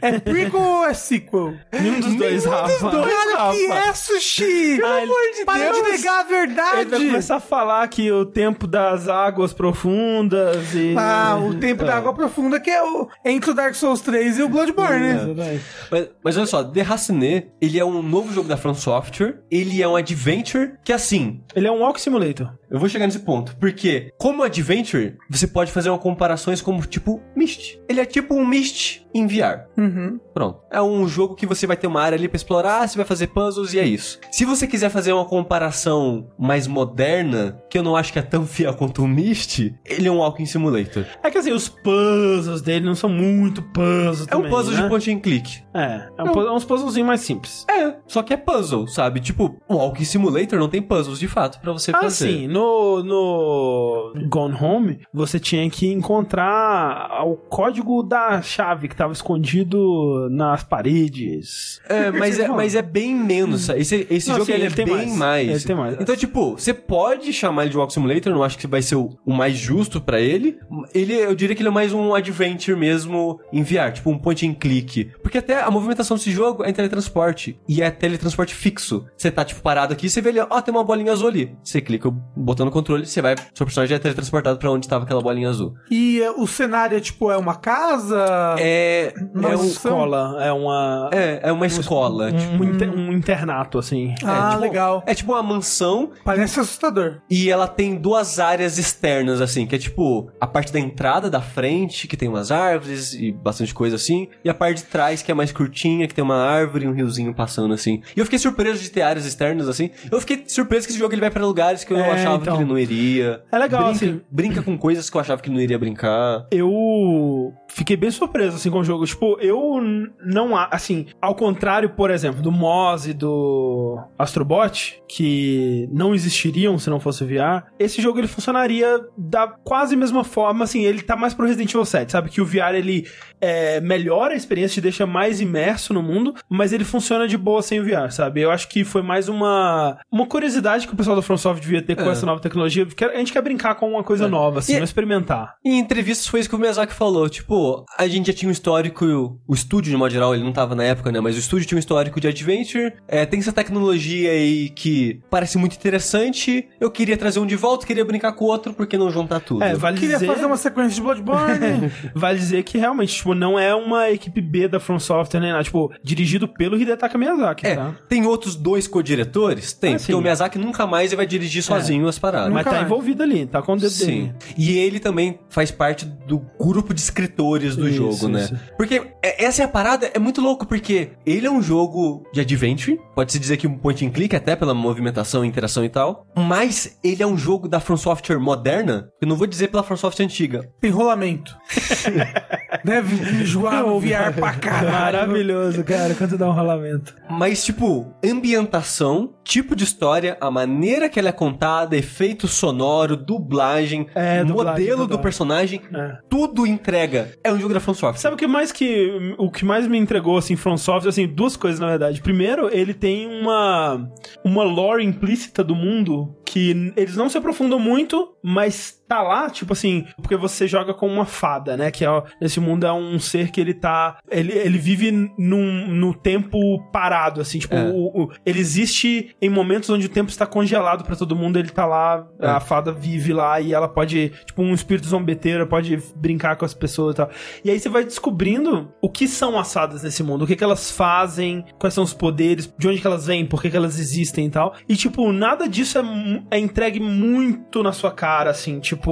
Assim, é entregue na sua cara, mas assim, eles não aprofundam muito nisso e deixam muita coisa implícita, sabe? É que, tipo, em entrevistas o Miyazaki falou que o jogo seguiria o formato dele de contar histórias. E, cara, é quase, sei lá, a narrativa do Bloodborne Dark Souls sem o combate. Só que focada pra um jogo que vai ter só isso. Ela é mais presente, ela é mais trabalhada e mais fácil de encontrar também. Mas tem, tipo, você pega o item, tem um botão de descrição do item. Você pegou uma colher, botão de descrição. Uma colher que tal pessoa usa pra fazer tal coisa. Então, tipo... Tem até uma boneca aí, né? Muito louca que dizem. Tem. Que É. tá fazendo um Faz símbolo de. Bloodborne, uma posição de Bloodborne. Então, é. Então, deixa eu ver, eu vou falar disso já agora, depois a gente fala mais sobre o jogo. Tem algumas homenagens, easter eggs a Bloodborne no jogo. Uhum. Você encontra um livro chamado Blood and Bone, que a capa do livro é tipo a capa do Bloodborne, que é um cara de costas com uma garra e uma lua no fundo. E se essa for a continuação de Bloodborne, for Blood and Bones? Ó, eu vou chegar lá. Caralho! Eu vou chegar lá. Porque na, na descrição do. Quando você aperta o botão de descrição né, nesse livro, fala que é um livro, é um fictício. Ele não relata acontecimentos naquele universo, ele é um livro fictício que relata acontecimentos num reino, num lugar onde a origem e a queda daquele lugar foi através do sangue e que as pessoas fazem as coisas através do ouro, prata, sangue e osso. Que as armas são feitas de osso. Então, tipo, ele tem, tipo, referências a Bloodborne, mas muita coisa diferente. Então, se isso tá referenciando alguma coisa, não é o universo de Bloodborne, é um outro universo. Ou talvez um Bloodborne 2 que vai chamar Blood and Bones e... No universo maia, porque a roupa do cara é muito mais Eita! maia. Porrada Maia, porra! É assim, eu acho, pra mim, sim, sincerão, é só um easter egg, sabe? Pra, acho, pra brincar e acho. tal. Eu tenho esperanças. Porque, tipo, a From sempre fez isso. Quase todo jogo dela tem um Moonlight Sword, quase todo jogo Souls tem a porra do Patches. E não quer dizer que são todos o mesmo mundo. Tipo, Ah, Rafa, será que não quer dizer, Sushi? E a From só brinca muito com isso, de Só se autorreferenciar. E como nesse jogo, seguindo né, a parada do, Gone Home que o André tava citando, ele tem muitos objetos pra você interagir. Então ele, cara, como que eu vou poder É, brincar tem e fazer povoar esse mundo com objetos. É. É, então ele coloca brincadeiras com, com, sei lá, Bloodborne. Mas é a boneca. Aí, além desse livro, tem uma boneca, que é a Fiona, que tem nome na descrição, que é uma boneca de pedra Fiona, que habita ó, o mundo do conto inacabado, que aí todo mundo fala, conto, conto inacabado? Bloodborne 2? É, É isso Tolkien. aí. É. Aí, essa boneca, se você pegar ela pra inspecionar, de ficar olhando pra ela e tal, e deixar parada, ela faz o gesto... Do que é- contato. É, do- É. exato, do Bloodborne, né? Que é tipo... parada L com a mão, É tipo com os um L braços. com os braços, né? Um braço pra cima, outro braço pra lateral. E aí depois de um tempo você troca a posição. Exato, e se você ficar olhando pra boneca, segurando ela, ela faz isso. E a descrição fala de pesadelo, fala de conto inacabado. Fala de que ela, ela ajuda as pessoas no pesadelo, de é, tirar elas a escapar do pesadelo. É. E. E sei lá, assim. Caralho, é muito Bloodborne 2, porra! O, a Yulia, ela me lembra muito a boneca, assim, tipo a roupa dela. Adoro. Mas eu acho que é mais uma. Yulia, que se você for falar em japonês, fica Yuria. Yuria, que Ah, é um sim. nome muito recorrente em Souls também. Tipo, tem um cara aqui que chama Herman. É, tem, um o cara que chama German. Lawrence. É, que tipo, a, a escrita é totalmente, totalmente diferente, mas É, a pronúncia é Lawrence. Escreve Lorink, mas fala Lawrence. Tem uma personagem que chama Mary, sabe? Então, tipo, tem várias referenciazinhas em Bloodborne, assim, em todo lugar. Confirmado, Sushi. Mas esse jogo ele não se passa, porque mesmo todas as referências são sempre ficção. É uma boneca de uma história, é uma estátua de uma história, é um livro fictício, sabe? Então, tipo, se é uma referência a algo, é uma continuação a outro jogo. Não é no mesmo universo, gente. Para de falar que isso aqui é prequel, que não É tem nada a prequel. ver. É o Headmaster, é o Headmaster de Bergenworth lá, confirmado. Sushi, eu escolhi acreditar. Não, você faz o que você quiser com sua vida. você achava que a cor da cadeira era que tem o Skull Kid. Teve Skull Kid? Fala isso, Sushi. Isso... Eu choro todas as noites pensando no Skull Kid que não tem no Smash. Mas, mas voltando pro jogo, tipo, tem essas brincadeiras que pra mim são só isso, né? Brincadeiras. Meu coração queria que fosse porrada Maia Bloodborne 2? Queria, obviamente, mas não vai ser. É, é que assim. Talvez, assim, é foda, porque a gente tem que falar sobre o jogo, né? Porque quando eu fui é, jogar, eu não sabia nada, né? Assim, eu nem sabia de gameplay. Tipo, eu- quando eu, eu falei, ó, recebemos o, o, o Deracine aqui, tomara que não seja de terror. Porque nem isso eu sabia, eu nem sabia, tipo, eu, eu não sei qual que vai ser a, a pegada do jogo. E É, até- From Software tem que ter terror. é, e até enquanto eu fui jogando, eu fui me surpreendendo, sabe? Porque ele brinca, tem uns momentos creepy ali, sabe? Tem umas coisas meio assim esquisitas que estão acontecendo. Você ficou com medo? Fiquei como tá tá Nossa, Hora. e aí- hora que tem uma pessoa na cama, aquela, ô rapaz, eita, e ali foi muito de mesmo. Nossa. E, e é muito legal isso, porque o jogo, eu também não sabia nada. Ele foi me surpreendendo É. e foi, tipo, meio que renovando o jogo pra mim. Porque o comecinho dele tem um tutorial até relativamente longo e bem, tipo, preso, assim. Você fica, tipo, num cômodo, depois abre um pouquinho. E quando ele abre a escola pra você andar, ela é grande e tem a parte de fora e o caralho, porra, quanta coisa e quanto cenários diferentes e ambientações E- diferentes. E, o tipo de coisa que ele te pede pra fazer eu achei muito legal, porque, que nem a gente tá falando, você tá no momento parado, Congelado, congelado, no tempo, né? Todo mundo tá parado fazendo alguma coisa no tempo, assim. E aí, a ideia é que tem essa menina Yulia, que ela sabe da, da existência das fadas, e ela tá querendo fazer amizade com uma fada, e ela quer mostrar pras outras pessoas que a fada existe, né? Pras outras crianças e tal. Como que ela vai fazer isso? Ela vai pedir pra fada, todas as crianças têm um, um colarzinho com uma, uma erva, uma erva amarga no pescoço, e ela quer que a fada pegue a erva de todo mundo e jogue no cozido que eles estão fazendo, Pra deixar o cozido amargo, aí eles vão saber, ó, as erva- a erva tá no... É um plano meio eh, mirabolante, mas... É criança. É criança. Aí então o que você tem que fazer? Você tem que encontrar as ervas de todos os. de todas as crianças, É né? que elas esconderam. O gordinho lá, né? O gordinho que- Comeu a erva. Puta que Não, pariu, o- gordinho! Mas, ó, o gordinho tem um momento que ele rasga a calça, porque gordo só faz gordice, né? Ah, não. É, mas o, o gordinho ele tá com a erva no pescoço mesmo, que é tipo tutorial. Ah, pegou aqui, jogou no cozido, beleza. Agora, todos os outros esconderam em algum lugar. E é muito legal como você vai descobrir o que que eles fizeram, porque tem ecos deles espalhados pelo mundo, é, mostrando cenas do passado deles. Aí tem a Rosa, né? E o aquele meninos de cabelo branco, eu não lembro o nome. Eles estão conversando assim, Neil, ah. alguma coisa assim. É, né, alguma coisa assim. É, eles estão conversando e falando: ah, a gente tem que esconder na nossa caixa de tesouro lá, que fica escondida e tal. Vamos guardar os dois lá, e aí eu te dou a chave. Aí você fala: ó, tem uma chave que tá com esse menino, então tem que encontrar ele por aí. Aí o outro colocou a, a, a parada na coleira do cachorro. Aí você, ó, o ca- cachorro, onde tá o cachorro? Você vai procurar o cachorro e tal. Então é, é interessante, sabe? Tipo, essa, ele vai te dando pequenos puzzlezinhos de exploração bem simples É, assim. e, o- e o jogo, ele é focado em exploração, ele é meio que separado em fases, capítulos, né? E todo capítulo você meio que reexplora a escola num contexto diferente, mas é sempre divertido porque você sempre quer saber onde vai estar os espíritos, onde vão estar as pessoas de verdade, e apre- pegando esses pequenos pedaços de informações, assim, pra você resolver o puzzle final, o que é que seja que E ele você brinca quer com isso fazer. de uma, de uma forma muito legal, sabe? Tem uma cena específica pro final, assim, que você começa vendo os espíritos. Uhum. Os E- espíritos são os ecos. São os ecos, são tipo coisas que aconteceram no passado. Uhum. É. E aí, quando você vai encontrar a- as pessoas do presente, né? É uma surpresa grande, assim, é, em contraste com o que Sim. você tava ouvindo. E, tipo, é bem impactante, assim, esse É uma momento. quebra de expectativa muito legal. É. E, ele, esse jogo ele tá constantemente brincando com isso, com o formato dele. Talvez não tanto como, sei lá, um Astrobot, que tem tipo 25 fases e brinca bastante, Mas ele me surpreendeu, ele fez mais do que eu esperava. Ele Aí- brinca com essa coisa do tempo, né? Assim,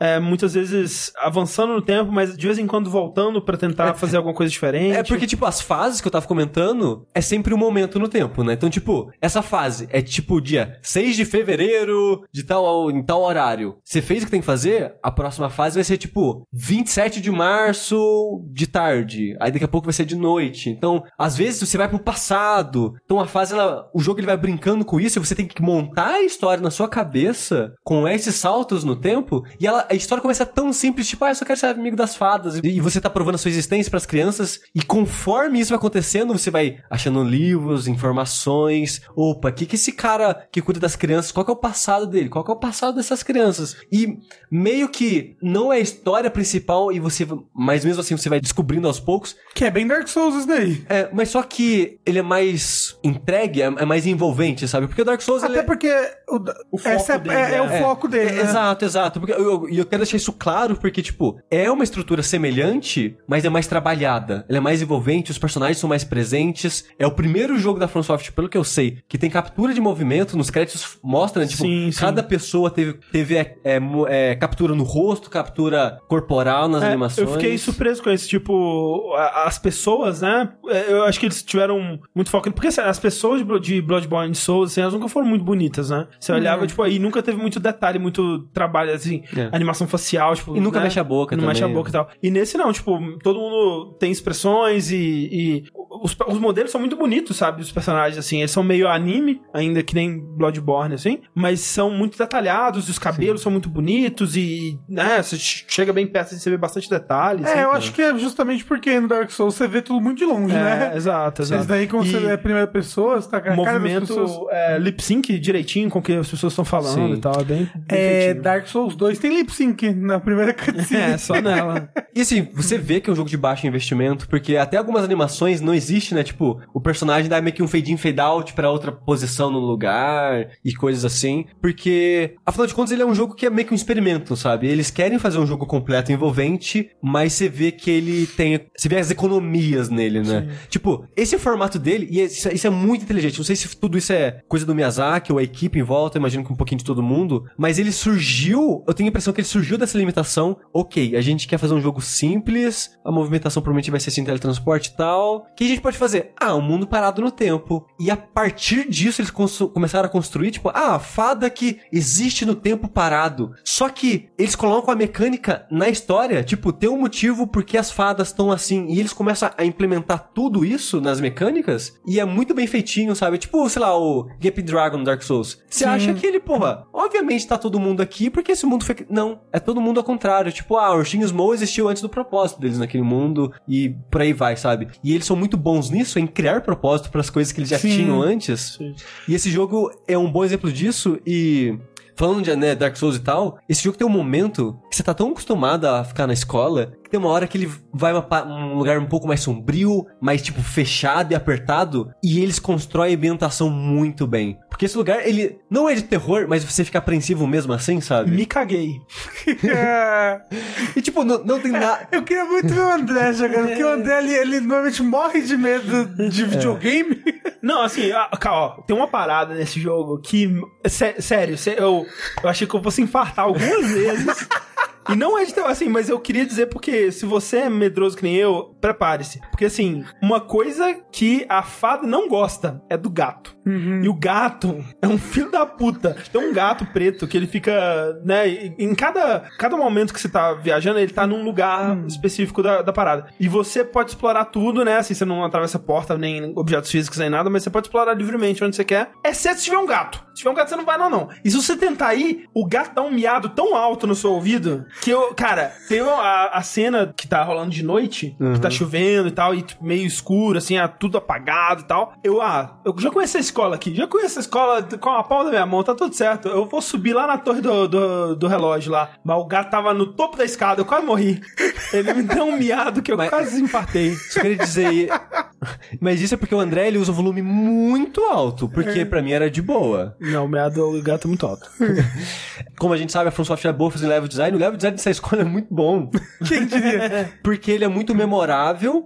E tem um momento de você ver um lugar que você não pode acessar e depois você dá a volta por ele, que é aquela porta que você exato. não pode... Sabe lá por trás? É, é- Olha só. É isso que eu ia falar, até isso, sabe? Tipo, a brincadeira de essa é a primeira cena do jogo. Será que a From Software vai fazer uma brincadeira com a primeira cena do jogo? Como ela já faz, né?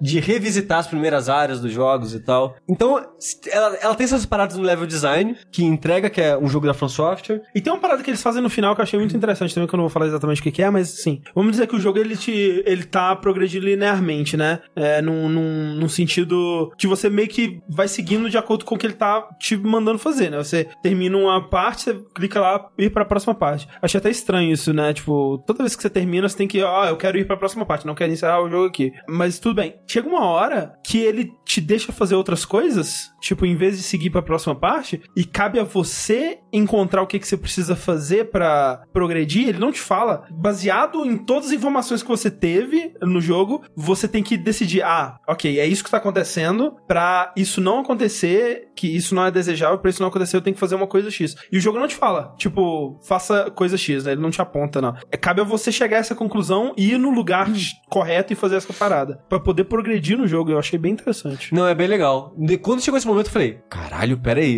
Eles estão me abrindo tanto assim pra É. escolher o que, que eu vou fazer agora. Eu fiquei meio surpreso. Mas assim, de modo geral, todos os puzzles, os fases deles são bem abertos. Parece, eu não tenho certeza, mas parece que tem mais de uma solução em alguns. Ah, É, tem muita coisa opcional pra você fazer. tem o lance das moedas que eu não achei. Eu, eu achei, mas até onde eu sei, não, não acontece nada. Você, você pega todos os coletáveis, você pegou todos os coletáveis. É, Ok. achievement. Ah. Nem, nem É, isso tem. Até porque não precisa, porque só zerando você já platina. eu Achei É, é só, top. é só zerar pra platinar. E, e o jogo, como é de se esperar de um jogo é, em VR, bom, e um jogo da From Software que tenta ser rico em detalhes e contar a história através de detalhes, porque, assim como no, sei lá, Dark Souls Bloodborne, aonde o item tá é importante, a descrição dele é importante, o que as pessoas falam é importante, você tem que tirar a história de tudo e qualquer detalhe. Então tem uma hora que você vai na enfermaria e tem, tipo, um frasquinho de perfume. A descrição do item é, um perfume que tem o cheiro de uma especiaria importada. Ok. Depois você continua explo- explorando, você acha um livro sobre ervas. E nesse livro de ervas fala: "Ah, tem um perfume tal que é feito de especiarias, que ele é comumente usado por pessoas que gostam de outras pessoas, tipo, ah, eu gosto muito do Rafa, eu vou dar esse perfume pro Rafa". Aí você, putz, você ligar esses dois pontos constrói a relação desses dois personagens, tipo, caramba, esses dois personagens realmente se gostam muito, sabe? Então tem pequenos detalhezinhos assim em todos os lugares, Eu sabe? gosto muito das crianças, eu gostei muito de todas elas, assim. Sim. Elas são bom, bom, bonitinhas, fofinhas. Boas crianças. Boas crianças, É. a maioria. E é um jogo que, assim, você jogou Bloodborne, você acompanhou a história daquela criança que foi tentar salvar a outra pessoa e. Assim, ela foi comida por um porco e no final você mata o porco e pega. A, Enfio a mão no cu do porco. você pega o laço dela ensanguentado e dá pra irmã dela, depois você descobre que a irmã dela tá meio psicótica. Então, assim. E a irmã dela se mata e você pega o, laço da irmã que se É. matou? Então, tipo assim, a From Software recentemente tem contado muita história darks. Por influência do Miyazaki. Então esse jogo já vai esperando umas coisas meio darks nele, tá? E tipo, ele é um jogo bonitinho, fofinho, mas com darks no coração. Tem um pequeno Darks. É. Eu quero muito jogar! Mas é, é foda porque se você tem VR, joga. Mas nenhum desses jogos que eu falei vale comprar um VR por, Por ele. ele, é. É. é porque vê caro, né? É muito caro. Tava vendo o preço no Brasil, o kit do, da, do headset com a câmera e os dois com É, pingalinho. porque o, vale dizer, todos os outros jogos que o Sushi falou, você joga com o DualShock, mas o Dracine você precisa dos dois pingalinhos lá do PlayStation Move. É, fechado na caixa é 2.100 reais.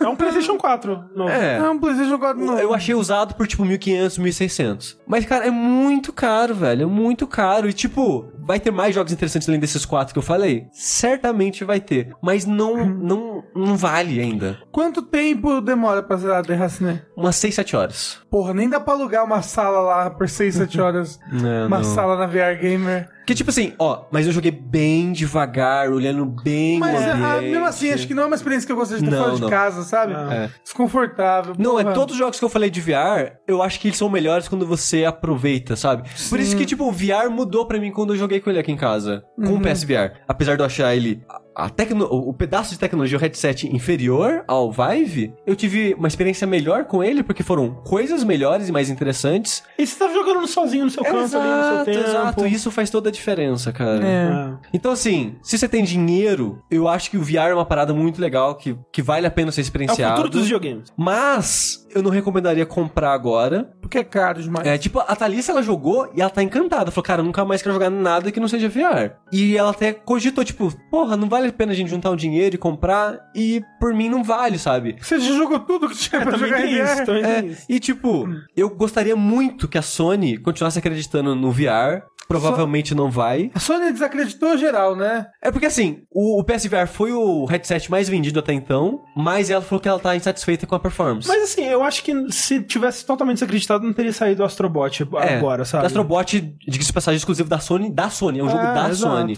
Deraciné é, É da um Sony, jogo da exato. Sony. A É. From Software desenvolveu, mas na tela de créditos é Deraciné é uma trademark da Sony, sabe? É dela, é investimento total da Sony. Tipo, a Sony pagou a From Software praticamente, acho que o desenvolvimento inteiro pra ela fazer. Então, ela, ela tá investindo aos poucos, né? E eu gostaria muito que o PS5 levasse isso em conta e ele fosse construído, não fosse uma gambiarra, sabe? Você tem uma pecinha de fora e não sei o que lá e blá blá. Ele fosse construído já levando em conta o VR desde o começo e a Sony lançasse um novo headset com uma câmera melhor e tudo melhor e tal. Aí eu sem dúvida compraria. Porque aí é um começo de uma nova geração e o pessoal já tá mais acostumado, já tem mais jogos. E aí podia portar todos os jogos do PS4 Se- pro não, PS5 seria, não, seria VR. maravilhoso. Sim. Então, se você já tem VR, eu recomendo muito esses três jogos, que eu gostei bastante dos três. Talvez. No caso, os que você tá falando é o Moss, o Astrobot e o The Raciné. Exatamente. Não recomendo Resident Evil 7. É, eu acho que o, o que eu mais gostei talvez tenha sido o Moss, porque é fofinho e tal, diferente. O tipo, o Derac- o The Racine é muito legal, mas que o André falou, ele é um jogo melhor porque ele é em VR, mas ele não precisava ser em VR. E o Astrobot, ele é muito bom, ele é um jogo mais completo como um jogo, como um pacote de serviço e software, mas é o gênero que não gosto tanto assim, apesar de eu ter gostado muito da experiência, eu acabo gostando mais do Moss por causa disso. Mas eu acho que de modo geral as pessoas vão gostar mais do Astrobot. E é isso o momento VR de uma hora, socorro. Falando rapidamente, olha que inversão de papéis que a gente tá tendo aqui. Nesse vértice, vocês só falaram de jogos que vocês gostaram e eu só vou falar de jogo que eu não gostei. Olha que Eita, loucura. Olha que é, realmente, tá aí. Que eu comecei falando do Assassin's Creed Odyssey,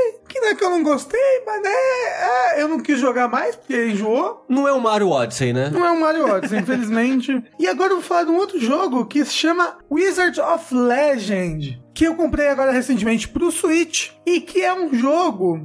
Adivinha, gente, qual é o gênero desse jogo? Roguelike. Roguelike. O gênero da moçada. Gênero da moçada, que olha só, é, é um gênero que eu venho jogando muito recentemente, porque eu peguei o Dead Cells pro Switch, Que é um ótimo jogo. e ele é realmente um puta roguelike. Ele é muito, muito bom. Ele é um excelente jogo. Ele é, o pacing dele é maravilhoso. A batalha dele é muito gostosa. O jeito como você pode construir diferentes builds e várias são viáveis é muito boa. Eu, Vídeo a- da sandália. eu acho que ele é o melhor roguelike que eu joguei. Eu acho que ele é o melhor roguelike que eu joguei também. Eu acho que ele é o melhor roguelike que eu joguei. Dito isso, eu não gosto muito de roguelike, mas eu gostei bastante de Dead Cells, o que é impressionante. É, e ele tem muito.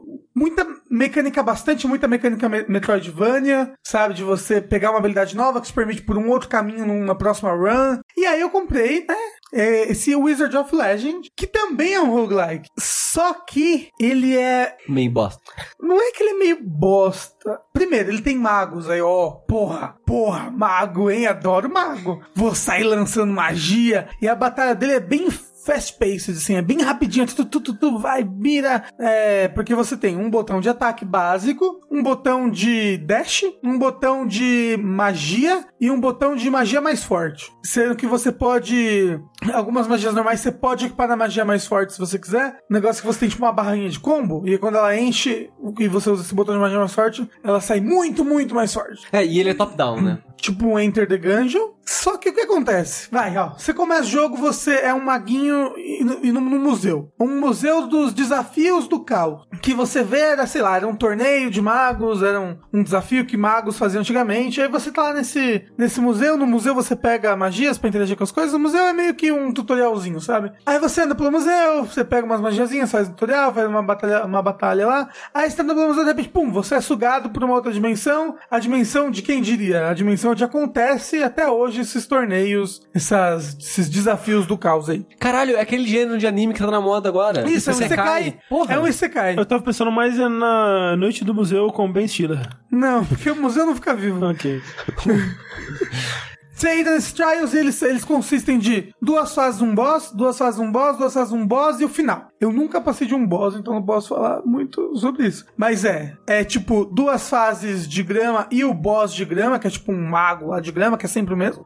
Duas fases de fogo e duas fases de gelo. Só que esses, esses, essas fases vão alternando. Sempre que você entra, às vezes as primeiras, as primeiras duas fases é. A primeira sessão é de gelo, depois é fogo, depois é grama. Ou às vezes é grama, depois é fogo, depois é gelo. O que acontece nesse jogo e que me deixou muito decepcionado com ele, eu não sei. Que tipo, vendo os trailers, ele parece que ele é ultra gostoso de jogar. E ele é ultra rápido, rápido. dinâmico. E o combate dele, uou! E a curva de dificuldade dele é tão bosta, é tão ruim, ele começa tão difícil. Como eu falei, você tem seis fases aí pra vencer o jogo, vai. Seis fases um boss, seis fases um boss. Eu não consigo passar da primeira fase. Eu já, eu já, já, eu já, já devo ter feito umas 20 runs, eu não consegui passar a porra da primeira fase. Direito, porque... No caso, derrotar o primeiro chefe, né? Não, não, da primeira fase. Caralho. Porque tem- sempre tem um chefezinho no final da primeira fase. Tipo, ele tem buracos pra você pular. Todos os buracos de todas as fases é sempre a dis- distância máxima do pulo. Então, tipo, é, conforme você vai avançando na dungeon, porque depois eu vou falar, mas eu joguei multiplayer eu consegui avançar mais. É, conforme você vai avançando nas dungeons, você vai fazendo as outras fases, né? Teoricamente, a dungeon deveria ficar mais difícil, né?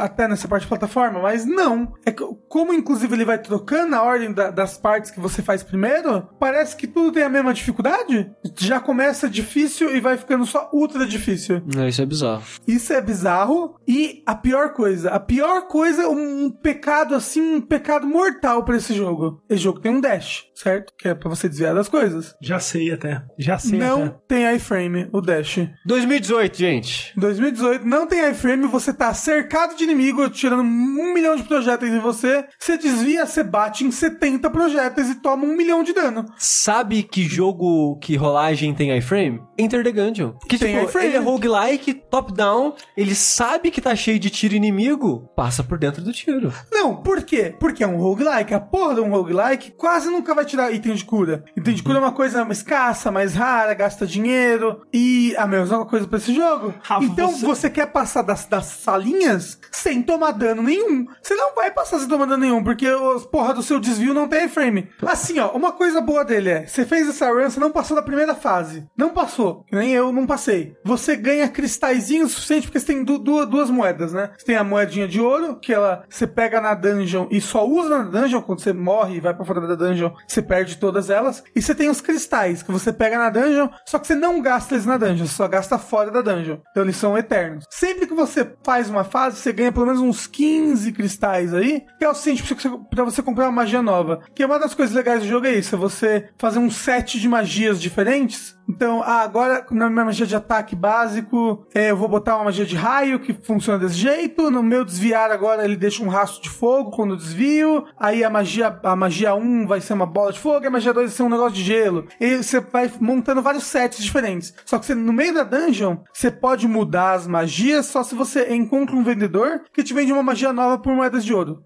E aí essa magia fica só durante essa dungeon, entendeu?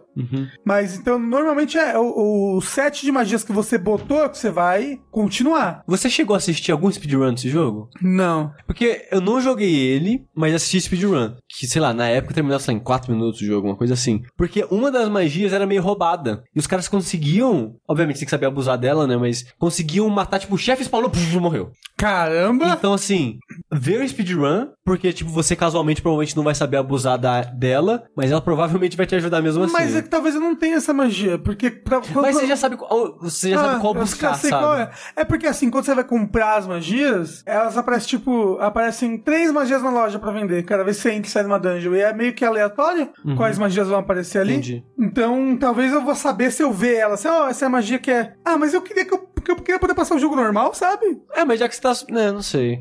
Dito isso, você pode jogar o jogo multiplayer, que basicamente ele bota mais, um, mais, mais uma pessoa, né? Você vai. Você e seu amigo vão jogar, e a dificuldade do jogo permanece a mesma. Então, tipo. Ele fica mais fácil. É, ele fica mais fácil por conta disso. Mas. Será que ele não foi pensado assim? Eu, eu sempre fico meio triste com um jogo que é assim. Que Ah, parece meio foi- difícil demais sozinho e mais fácil de dois. É, talvez ele tenha sido pensado assim, mas isso é, sabe? Sim. É concordo. meio burro. Não, eu concordo. né? É um roguelike. Eu, eu quero jogar sozinho, às vezes. Eu não quero toda vez que eu for jogar, porque é um roguelike. Normalmente exige muitas runs, muita repetição. Eu não quero ter que jogar todas as vezes multiplayer, sabe? Eu quero jogar sozinho às vezes. E ele é difícil demais pra isso.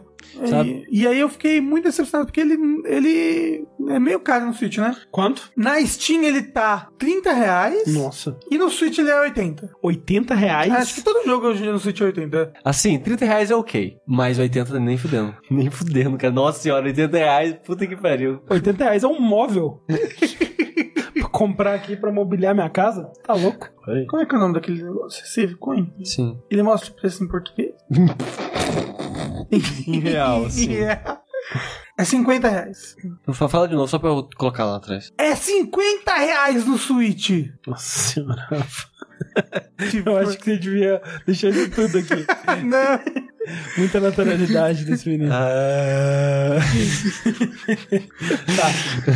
Ó, Rafa, mas eu vou tirar a exclusividade de você falando de jogos que você não gostou. Quer dizer, mentira. Porque olha só, eu vou falar de um jogo aqui. É, é ruim, André. Olha só, amor de não, Deus. então, é isso que eu tô falando. Ó, difere, duas coisas completamente diferentes. Eu vou falar de um jogo ruim que eu gostei. É tipo Resident Evil 6? Ah, eu ia falar isso. Você jogou Resident Evil 6, André?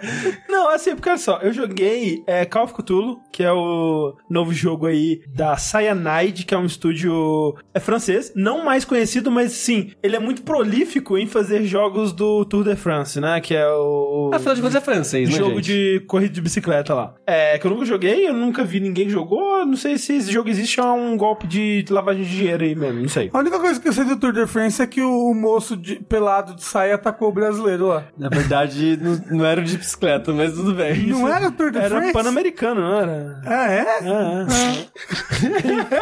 Você acho, que ele, acho que ele não tava nem de bicicleta, acho que tava correndo de boa a pé. Não, ele tava pegando. Pelo que eu lembro, ele tava a pé. Tava a pé? Mas enfim, esse estúdio ele também fez aquele jogo stealth lá do, do Orc, é o Styx. E também o. aquele. Acho que é Of Arkham and Man, uma coisa assim. Que você Que o Styx com... é um spin-off dele. É, que você joga com um orc bombadão grandão e um orc que é tipo mais um goblin, assim, né? Do, do consciente coletivo. E depois eles fizeram um prequel, que é esse Sticks. Eu acho que no se não me engano tem dois Tem jogos do dois, é, tem dois. E eles também fizeram, olha só coisa curiosa, aquele jogo do Game of Thrones que não é o da Telltale. Ah, que é um, mais um RPGzinho, uma coisa meio Witcher, assim, de Game of Thrones, que, que eu não joguei, que não é baseado no seriado, é mais baseado no livro. Mano. E todos os jogos desses estúdios não são considerados bons. É, ele é um assim, estúdio de tipo. jogo meio bostas mesmo. É. Mas então, algum tempo atrás, acho que uns dois anos atrás, eu ouvi falar que estava sendo desenvolvido um novo jogo de Call of Cthulhu, né? Baseado nas obras do Lovecraft e tudo mais. Desenvolvido pela Frogwares, que é o estúdio de Sherlock Holmes, né? Que fez os jogos de Sherlock Holmes que eu gosto bastante. Nunca zerei um, mas eu gosto bastante. Sempre jogo uns dois, três casos, aí eu paro de jogar, não sei porquê, mas eu ainda quero voltar para os jogos que são muito bons. Jogos de investigação que eu gosto muito. Também não são jogos muito bons, assim, sabe? São jogos bem aquém, com baixo orçamento, muitos problemas, né? Não são jogos AAA. É, né? você vê que é um jogo bem falho, mas, mas você É, gosta. Exato, é um jogo legal. E aí, ouvi dizer que esse estúdio tava desenvolvendo Call of Cthulhu. Eu, porra, legal, da hora. É, a Focus Interactive, inclusive, que tava publicando. E aí, passou um tempo, né, não ouvi mais falar sobre o jogo. Aí, de repente, eu fico sabendo que tá sendo desenvolvido esse Call of Cthulhu da Focus Interactive, que ela ainda tá publicando. Só que a Frogwares está desenvolvendo um outro jogo, que é o... The é, Seeking City. The Sinking City, que é também baseado em obras do Lovecraft, não diretamente Call of Cthulhu, é, e não RPG, né? E é. É. uma coisa mais aberta, vai ser uma coisa mais RPG. Eu não sei se vai ser bom, mas eu É. tô curioso. É, mas o nome dele e o, tipo, o nome das regiões e tudo vai ser sem direitos autorais de nada, assim. É, é. O que não seria necessário porque Lovecraft já meio que, né, é, expirou aí, virou É, Vida do domínio público. domínio público. sim. Mas, e aí eu fiquei confuso, ué, mas o que que aconteceu aí? Tanto é que quando saiu esse Call of Cthulhu, eu pensei, ah, é o jogo da Frogwares? Não, não é o jogo da Frogwares. Mas realmente, aconteceu uma parada aí no começo, porque eram, os dois iniciaram como a mesma coisa. A Focus Interactive entrou em contato com a Frogwares pra desenvolver esse jogo do Call of Cthulhu. Aconteceu algum problema, algum desentendimento, alguma coisa de visão ali no meio. É, pelo que eu vi, era divergência criativa mesmo. Tipo, a Frogware queria seguir um rumo específico, a Focus não, não queria investir nesse, ru- nesse rumo, se separaram e, e, né? É, e aí a Focus en- encontrou um outro estúdio também francês, porque a Frogwares também é francesa. É, no caso, a Cyanide, pra fazer esse jogo. Então, sabendo disso, faz muito mais sentido a existência desse jogo, porque ele parece um jogo feito a contrato, assim, por um pessoal que, tipo, ele tá seguindo muito a risca, a cartilha básica do Lovecraft, sem muita paixão, sem muita vontade de trazer algo novo. Ou de... muito a dizer mesmo. Muito a dizer, exatamente. E também um jogo feito meio que um pouco às pressas, sabe? Parece É, que ele é, falta muita coisa nele. Sim, e é tipo, é muito, é muito engraçado que. É tipo assim, é muito comum a gente ver isso em vários jogos. Tipo, o começo é um pouco mais trabalhado que o final. Mas, cara, o começo desse jogo ele é muito mais trabalhado que o final do jogo. Assim, a primeira metade do jogo, eu digo. Porque, como ele é inspirado no RPG de mesa do Call of Cthulhu, ele tem a parada, tipo, os atributos. E você pensa, caralho, os atributos vão ser importantes. Eu começo o jogo gastando pontos e as caralho quatro. Aí você chega na cidade, É porque você tem vários atributos de, né, de como você vai lidar com o que você vai encontrar. Então você tem Ele é a atributo... primeira pessoa? É a primeira pessoa.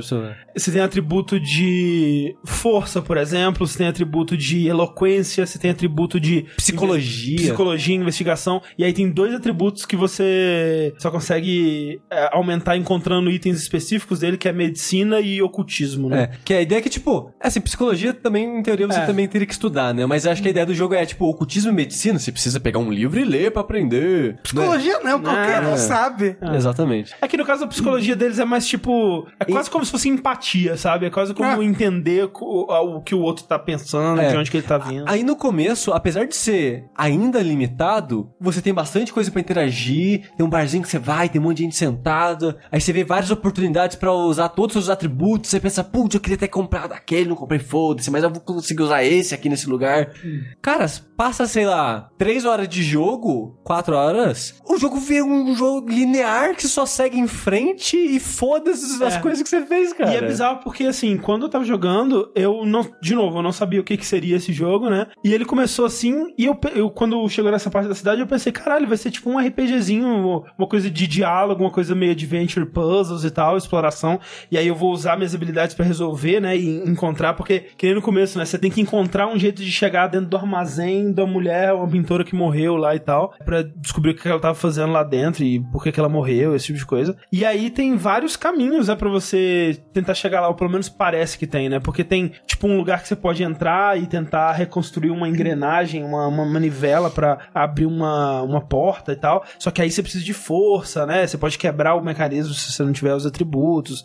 E aí você pode conversar com as pessoas para elas te darem informação e, e você vai ter sucesso ou não nisso e tal. E eu pensei, porra, que legal que ainda bem que esse jogo não é de, de, de terror ou não é um jogo de só de terror, né? Ele vai ter mais coisa é, além disso. E realmente, depois de um certo tempo, ele vira tipo um Outlast tosco, assim, um Outlast meio B, assim, de você ter que ficar é, escondendo nos armários e, e os bichos vão te perseguindo e você tem que passar pelo lugar stealth sem as criaturas te verem. É o Clayton que te persegue? Não é o Clayton. Porque o Clayton, ele é o, é o Clayton. bichão, né? O Clayton aparece meio segundo o jogo inteiro. Já, assim, eu não queria dar spoiler. Não, que na verdade eu queria dar spoiler, assim. Porque, olha só, eu acho que quando você põe Call of Cthulhu no nome de um jogo... Chamado de Clayton. Você espera que o Cthulhu apareça. E eu queria dizer que o Cthulhu, ele aparece... é, tipo, imagina assim, é o seguinte. o- eu vou dar o, o final do jogo. O final, assim, foda-se, né? No final, tem vários finais do jogo. É, num dos finais, eles estão fazendo o, o ritual pra invocar Chuchulo, né? E aí, no final que eles conseguem invocar Chuchulo, que foi o final que eu escolhi, porque afinal de contas, cara, eu não ia deixar nenhuma chance de eu não ver o Chuchulo nesse jogo. Eu quero que venha mesmo. Vem, vem pra nós. Vamos dizer que assim, consegue a última cena do jogo, a última cena de todos, antes dos créditos, tá tudo escuro, dá um relâmpago. Aí no relâmpago, você vê mais ou menos o, os Silhueta. a silhueta dele, assim, mais ou menos iluminada pela luz. E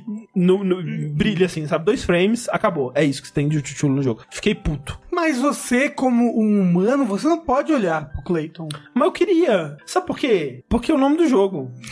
Mas não é um jogo porque é baseado na RPG. Na RPG, ninguém nunca deve ter visto o É, Clayton. mas é isso mesmo, porque assim, na verdade, é- isso é outra distinção importante, que ele não é baseado no conto, né? Porque, até porque o conto, o Call of Cthulhu, ele não rende um jogo, sabe? Ele é uma série de depoimentos de pessoa que viu uma estatuazinha de, de barro, sabe? E aí é isso. Esse RPG, ele é mais baseado, ele é um amálgama, né? De várias histórias e Sim. várias paradas. Então, assim, tem muito, por exemplo, de aquele Shadow over Innsmouth, né? A sombra de Innsmouth, não sei como é que é em Tem português. bastante do Dagon também. Dagon, exatamente. Que é, ele tem muito essa coisa da vila de pescadores que teve contato com a criatura abissal. Nossa. E nem Nem é é, Bloodborne, hein? e não, é, não, e nem é nada racista isso, né, seu Lovecraft? Ah, as pessoas que estão, né, olha só, estão ficando seres inferiores porque elas estão se reproduzindo com outras criaturas inferiores, né? Miscigenação, oh não, vai acabar com a, a superioridade branca. Eu só queria dizer que HP Lovecraft curtia Hitler. Qual curtia? Deu, um, deu uns like lá.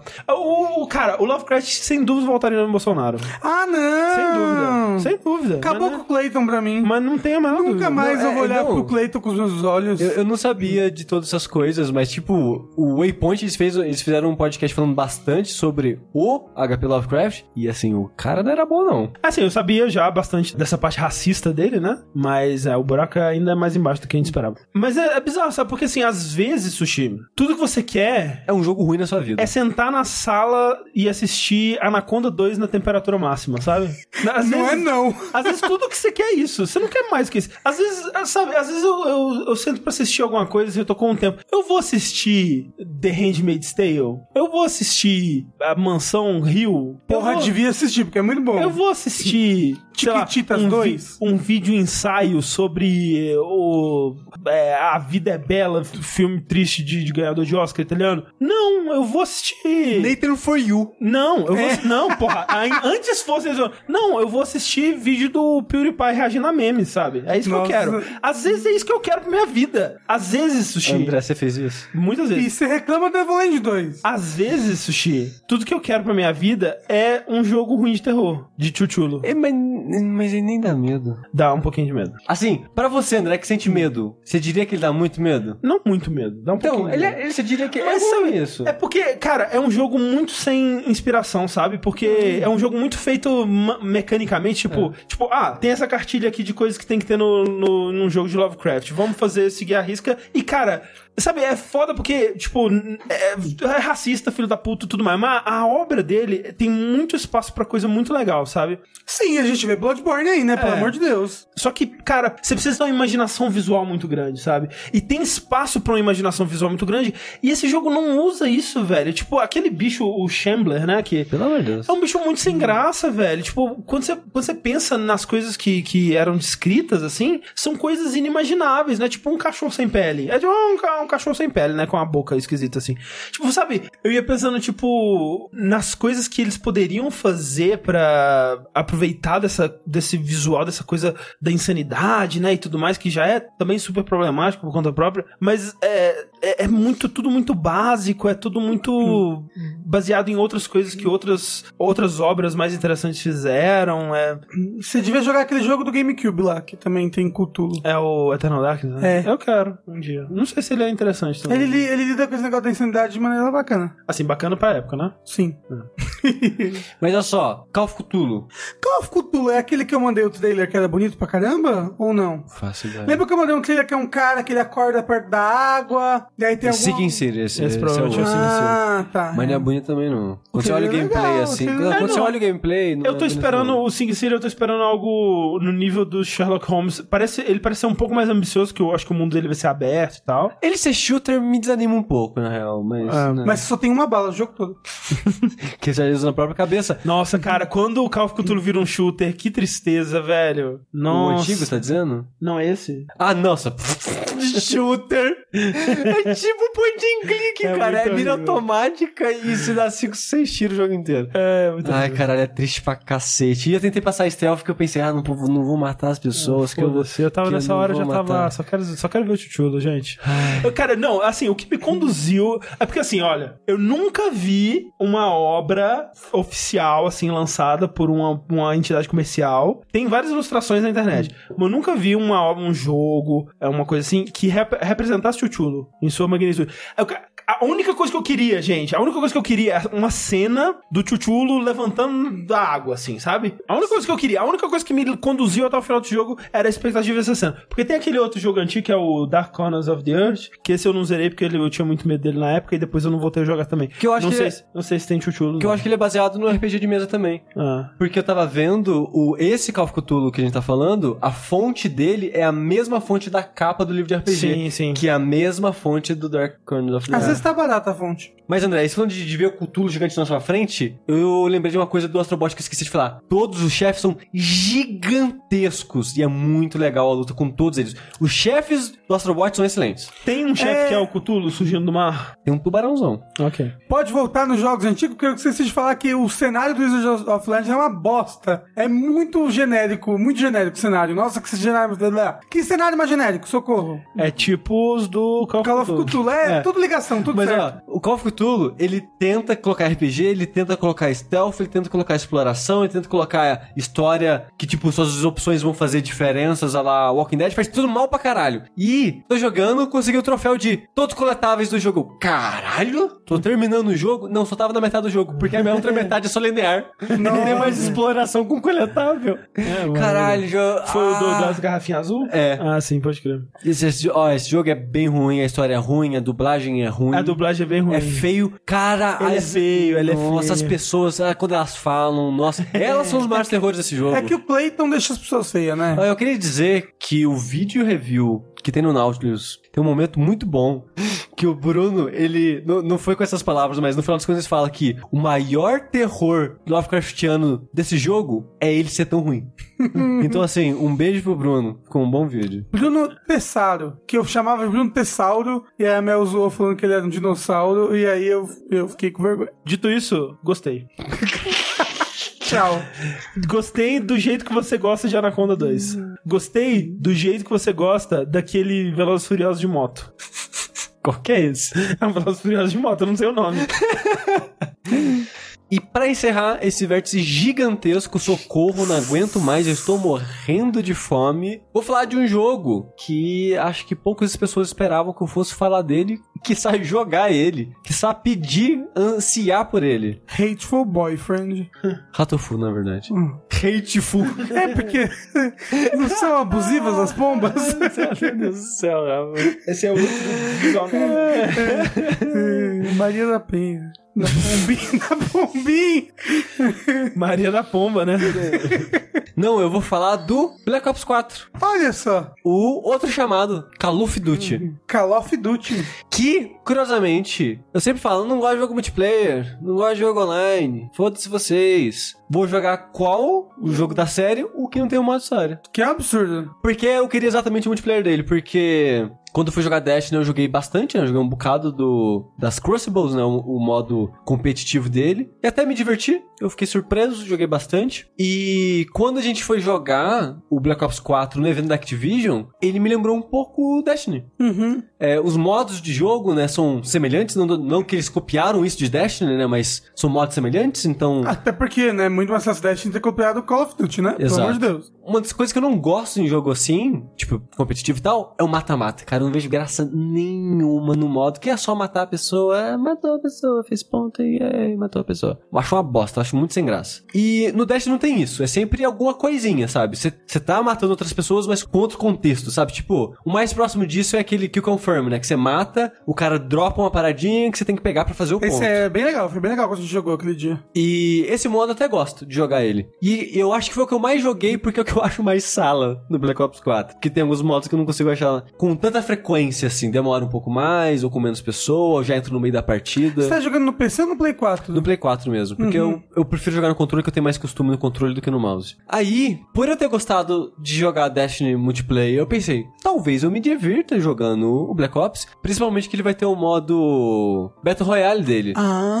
E assim, tipo, o jogo saiu, eu pensei, ah, tenho vontade, mas é aquela vontade, né? Daquele jeito. Vou jogar meia hora e vou parar. Aí, o Jonathan Blow começou a postar no YouTube dele algumas partidas dele do modo Battle Royale e, tipo, não era. e assim, é importante dizer que não era partida inteira. Era, tipo, os melhores momentos. Era um vídeo de, sei lá, 10, 15 minutos de uma partida que provavelmente durou 30 minutos. E era legal, porque, tipo, era dinâmico, era quando as coisas aconteciam, era ele matando as pessoas, e ele joga bem nessa porra. E era sempre ganhando. Ele posta- na época ele postava só dois, três vídeos por dia, daí ganhando a parada. Eu pensei, porra, parece legal, parece divertido. Vou jogar essa porra. Aí eu descobri que eu sou ruim pra caralho, cara. Eu sou muito ruim. Muito. Muito. Pensa num cara que joga mal. Eu jogo pior. Porque é impressionante, cara. Porque é uma série que já, as pessoas que jogam já jogam há muito tempo, já estão acostumadas com as mecânicas, como ela funciona. Tipo, a velocidade, o tiro, mira e o que seja. E, cara, eu sou um bebê no jogo. E tá certo que eu já fui jogar, acho que uma, duas semanas depois do lançamento. Então, as pessoas já ficaram melhor. E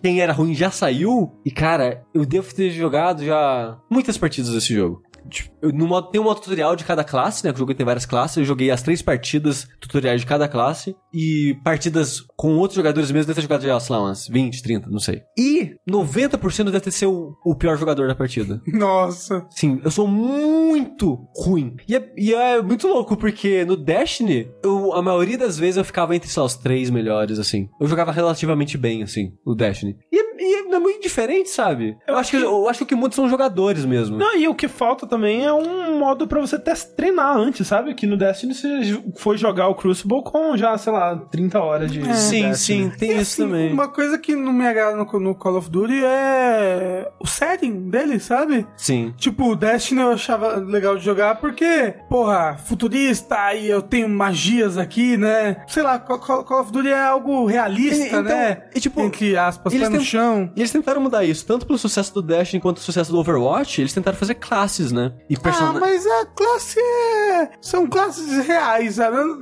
Como é que eu posso explicar? Eu não gosto de jogo que não tem fantasia, é isso? E, e essas classes chega a ser engraçado do quão chupinhadas elas são de Destiny, sabe? A habilidade da classe é uma granada, que é basicamente o que o Destiny faz. Aí o ult da sua classe tem tipo uns três ults que são idênticos, é Ctrl C, Ctrl V do ult de Destiny, sabe? Então, tipo, Você pega a espada tá girando? não tem espada, mas sabe o Titã que o ult dele é tipo dar o pulão? Tem um cara que o ult dele é um Eita. pulão. Mentira, ele dá um pulão? É um pulão. É, ele cai no chão com tipo uma marreta. Não é uma marreta, é uma parada louca, mágica, high-tech. High-tech, fantasia. high-tech. É, a fantasia desse jogo é nanomachines. Nanomachines. É, bate no chão e mata quem tá em volta, e é isso, sabe? Tem a parada do- da Golden Gun. O seu ult é você tem uma arma que um- é um tiro, uma morte, sabe? E aí tem essa porra no, no, no, no, no Destiny e outras coisas. E, e tem um cara que eu- acho que é a classe que eu mais gosto, é, tipo, é, é ridículo a, a habilidade, não é nem a ult, que o ult dessa classe é Flamethrower, né? Mas é, ela tem essa habilidade secundária que você pode usar num cooldown, que você abre uma parada radioativa e você mata os caras através da radioatividade. Você correndo atrás do cara com um, um rádio. É tipo isso, você pega um, um tubo que tem tipo uma parada Urânio. radioativa, você abre e tira a parada radioativa de dentro e, você e- morre. Urânio aqui, rapaz! Ah! Você tem uma roupa de proteção e é muito louco que pra, você não, pra não ser roubado, você anda meio que rastejando, né? Você anda bem devagarzinho quando você abre essa parada. E você tem meio que uma barra de segurança. Tipo, ó, a partir daqui você começa a perder vida. E você pode até morrer.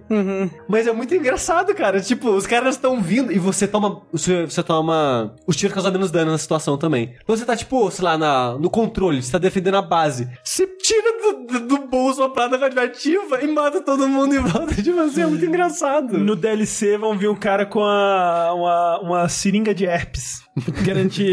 Espetar pra Não, mas ele, ele, do DLC, ele bota uma cadeira de cinema e na cadeira de Isso. cinema tem uma seringa de AIDS. Isso, Assim, a pessoa senta, ai, É, eu quis dizer AIDS, eu falei, é, desculpa. Não faço isso, por favor. Por esse jogo ele tem essas leves influências ou não, semelhanças, digamos assim. A Dash me deu vontade. Mas que eu tava falando, cara, eu não consigo, velho. Eu sou muito ruim. É impressionante. E eu tô impressionado com o quão ruim eu sou. Não entra na minha cabeça. E tem muitas coisas que, pra quem é bom, talvez, sei lá, não faça diferença, mas pra mim que é ruim, é muita vantagem pra quem já é bom, sabe? E isso desde- tem desde sempre. Eu joguei na época lá no Modern Warfare, não gostei disso lá e não e continuo não gostando aqui, que é a parada do kill streak. Você matou várias pessoas, acumulou os pontos, que agora não é por número de kill, né? É por ponto. As- você também enche a barra fazendo objetivos e, e tal, mas é mais matando pessoas. Conforme você vai cons- construindo, né, seus kill streaks, você vai ganhando meio que habilidades mega poderosas. Tipo, um helicóptero que vai ficar, sei lá, um minuto atirando aqui nesse lugar que você Porra. marcou. Vai ter um robô, uma turret autômata que vai andar atrás das pessoas atirando. Vai ter, tipo, é um avião que vai passar e jogar um míssil aonde você tá mostrando no mapa. E agora o míssil não é tipo, cai e explode só naquele lugar. Tem um botão que ele solta meio que micromísseis e explode uma área maior ainda. Quem tá indo bom vai melhor ainda e quem tá indo ruim só se fode. Como já diria a música da- das mini bom, bom, bom, É. bom. E cara, chega a ser triste, porque tem um modo que eu mais gosto de jogar, que é o. meio que- Acho que é Domination, não lembro. Que ele não é Capture the Flag, tipo, fica lá fazendo ponto no lugar. É tipo, tem três pontos no mapa. E dominou aquele ponto, aquele lugar, você começa a pontuar. E você tem que ir protegendo esses pontos. Deu 50 pontos de vitória, encerrou o round, começa outro round. Aí, nesse segundo round, acaba quando alguém fizer 100 pontos. Independente seja o seu time ou o time rival. Aí acaba a partida. É, chega a ser cômico. O time que venceu a primeira partida vai destruir na segunda, porque eles acumularam kill streaks, que são os melhores jogadores, que já estavam jogando melhor no primeiro round. E o segundo round é eles descendo kill streak na gente. E, cara, é tipo, tava, tava assim, sei lá, 40, 50 pontos a 40. Termina 100 a 60, sabe? É, mas que bizarro isso, tipo, ser desbalanceado assim. e, Não. Tipo, é assim há anos, né? É, é, sempre foi assim. Eu acho que foi melhorando com o tempo, porque eu lembro de algumas pessoas reclamando um pouco disso, não vejo mais. Talvez ficou quem já não se importa. Mas pra mim, cara, eu acho bizarro. Talvez quem é, sei lá, pro player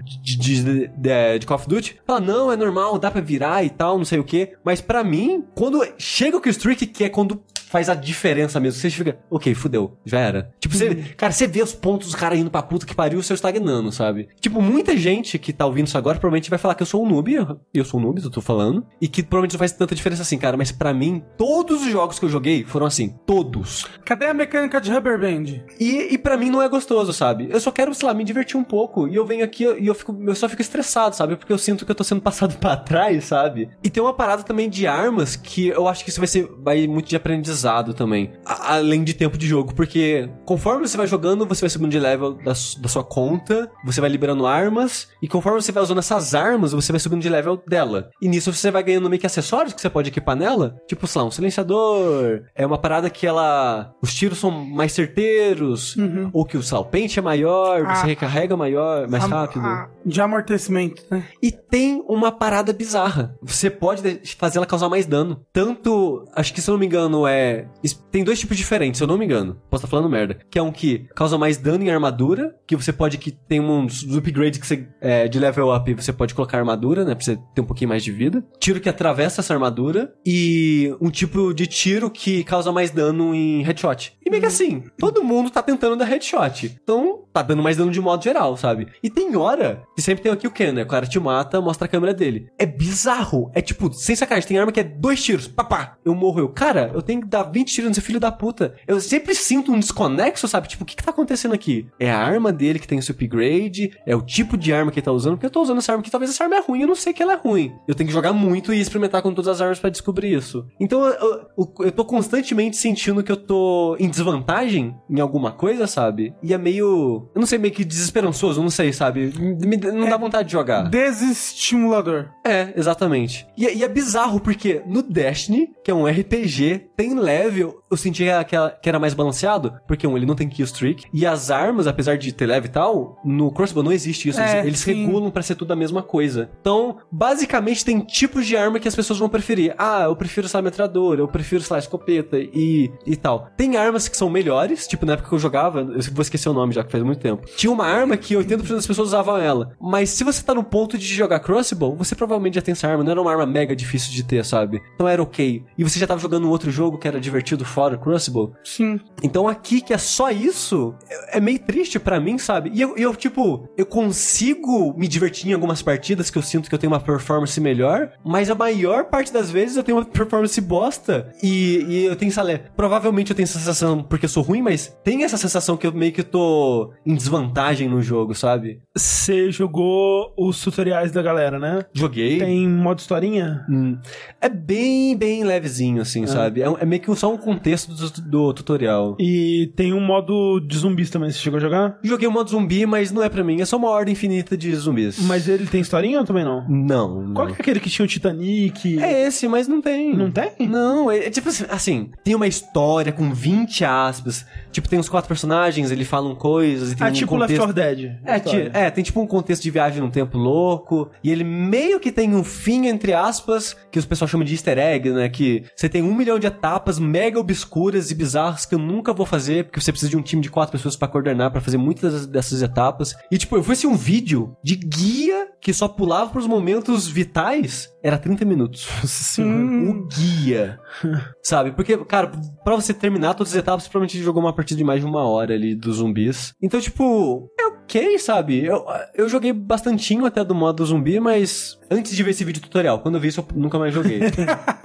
é, porque eu, eu tava, tipo, eu vi algumas coisas assim que, tipo, tem uns segredos aqui. Porra, é legal isso, né? Pô, a maneira que você libera, como você dá upgrade em armas é meio que um segredo, em, um, em esforço em, esqui, em equipe e tal. E eu tava achando até interessante ir descobrindo isso aos poucos, mas quando eu vi que ah, até onde vai esses segredos, eu fiquei com preguiça. E, e depois que eu descobri que é só uma ordem infinita mesmo, eu- meio que desmotivou, sabe? Hum. Porque eu não acho muita graça nisso. E o modo, é o Blackout, que eles chamam, que é o modo Battle Royale. Battle Royale do jogo, ele é um bom Battle Royale, só que eu sou muito ruim, sabe? Ser muito ruim numa partida que durou 15 minutos, 10 minutos, e pelo menos eu, eu senti que eu tava fazendo alguma coisa mesmo morrendo muito, aqui é aquela parada, né? Você morreu, você morreu. Tem uma hora que eu desci na parada e vi alguém do meu lado. E eu não vi a pessoa. Eu só vi, tipo, pousei, a pessoa pousou. Eu falei, fudeu, morri. Porque, tipo, a gente precisa de arma. Entrei numa janela, não tinha arma. A pessoa entrou na janela do lado, tinha uma arma, morri. Então, tipo. Pelo menos morreu rápido. É. É, mas tem aquelas. Espera, enche a sala, vai pra Sim, aquela sim. tela de, de espera, aí vai pro jogo, e não sei o que lá. É cinco minutos ali, né, que não, não foi nada. Eu sei que já esse tipo de experiência, quem gosta provavelmente vai gostar desse jogo. Eu já vi muita gente, tipo, comentando que vai migrar ou já migrou do. Fortnite ou do PUBG. Exato, pra ele. Porque é, do Fortnite provavelmente não migra porque. é bem que ele- diferente. Ele, tá competindo mais com Battle Royales que são pagos também, né? Sim. E, e são experiências bem diferentes, aquela parada de construir muda completamente o jogo. Sim, mas essa sim. parada de militar mais crua, assim, Uhum. do pouco que eu joguei dos dois, eu acho o do Black Ops bem melhor. Só que eu não sou um bom jogador, né? Então, sei lá, o máximo que eu cheguei foi morrer, sei lá, em, sei lá, oitavo, não sei. Mas isso tentando evitar as pessoas, sabe? Não indo de frente às pessoas, lidando com a situação e tal. Escondendo dentro da banheira. Porque chega no tiroteio, cara, eu sempre morro. Sempre morro no tiroteio. Eu só mato o cara quando o cara não me vê. É impressionante. Eu sou muito ruim, desculpa, gente. Então, assim, é um bom modo, mas, de novo, eu só não jogo mais porque eu sou ruim e eu não consigo passar é- é- essa etapa de aprendizado. É tipo eu aprender um instrumento. O começo é muito difícil, cara. Tem que aprender berimbau. Tem que tocar triângulo, É. que nem a menina lá do Deracine. Mas olha só, eu, eu, tô, eu meio que tô falando isso pra ninguém, porque, tipo, quem gosta de Call of Duty Já comprou, já, já tá jogando. comprou e tá jogando, e quem não se interessa provavelmente não vai se interar, não vai se interessar é, pelo que eu tô falando, não vou convencer ninguém aqui. E quem já gosta da série vai ver que eu tô falando um monte de bosta aqui e vai vir criticar nos comentários depois. Vai nada, vai falar, seu noob. É, mas eu queria falar porque foi a primeira vez que eu tava genuinamente animado pro jogo e queria falar um pouco da minha experiência sobre ele, as frustrações que eu tive com ele e tal. Mas ele tá sendo muito elogiado, cara. Eu tô... Tá sendo bem impressionante isso, que tipo, o Dogão, que ele gosta bastante de Call of Duty, esse é o, acho que, pelo que ele falou, é o, é primeiro Call of Duty que ele vai fazer, é o terceiro Prestige e muita gente elogiando, né, o modo Blackout. É, eu então... tô tendo ouv- ouvido bastante elogios também. O Jeff do Giant Bomb tá bem empolgado. É, então assim, se você por algum motivo gosta de jogo competitivo, tiro em primeira pessoa, ou Battle Royale e não deu chance, eu, eu acho que vale a pena dar chance pra ele, assim, que tá, tá, tá bem legal essas coisas. Ele obviamente tem microtransação, porque o jogo, jogo do AAA em 2018 vai ter microtransação, mas dá pra ignorar completamente que é só, tipo, sabe, um mapa pintura pro seu rosto, foda-se. Sabe que o jogo que não tem microtransação é o Red Dead. Ainda. É, porque vai ter um modo online, é verdade. É. Desculpa. É. E pra quem queria updates sobre Monster Hunter, eu matei o Atalka no G-Rank. A Talca? Atalka. O que que é isso? É o, praticamente o boss do G-Rank. Ok. Ele é bem legal que ele é ele é um como se fosse um inseto que faz linhas douradas, só que ele faz essas linhas pra construir coisas. É Então, a aranha que chama. então, mas é, tipo, ele, ele não constrói as linhas, ele pega tipo destroços, ele tipo ataca a fortaleza, ataca várias coisas pra pegar os destroços e com isso usar as linhas e construir tipo construtos e robôs que ele vai puxando com as linhas. É muito irado. Ok. É muito legal. Ele faz um dragão de, de, de coisas que ele construiu, é bem legal. Gente, então é isso. Vamos abastecer nossos corpos com nutrientes. E enquanto isso, eu sou o André Campos. Eu sou o VR Sushi. Eu sou o Rafael Kina. E até a próxima. Tchau, tchau.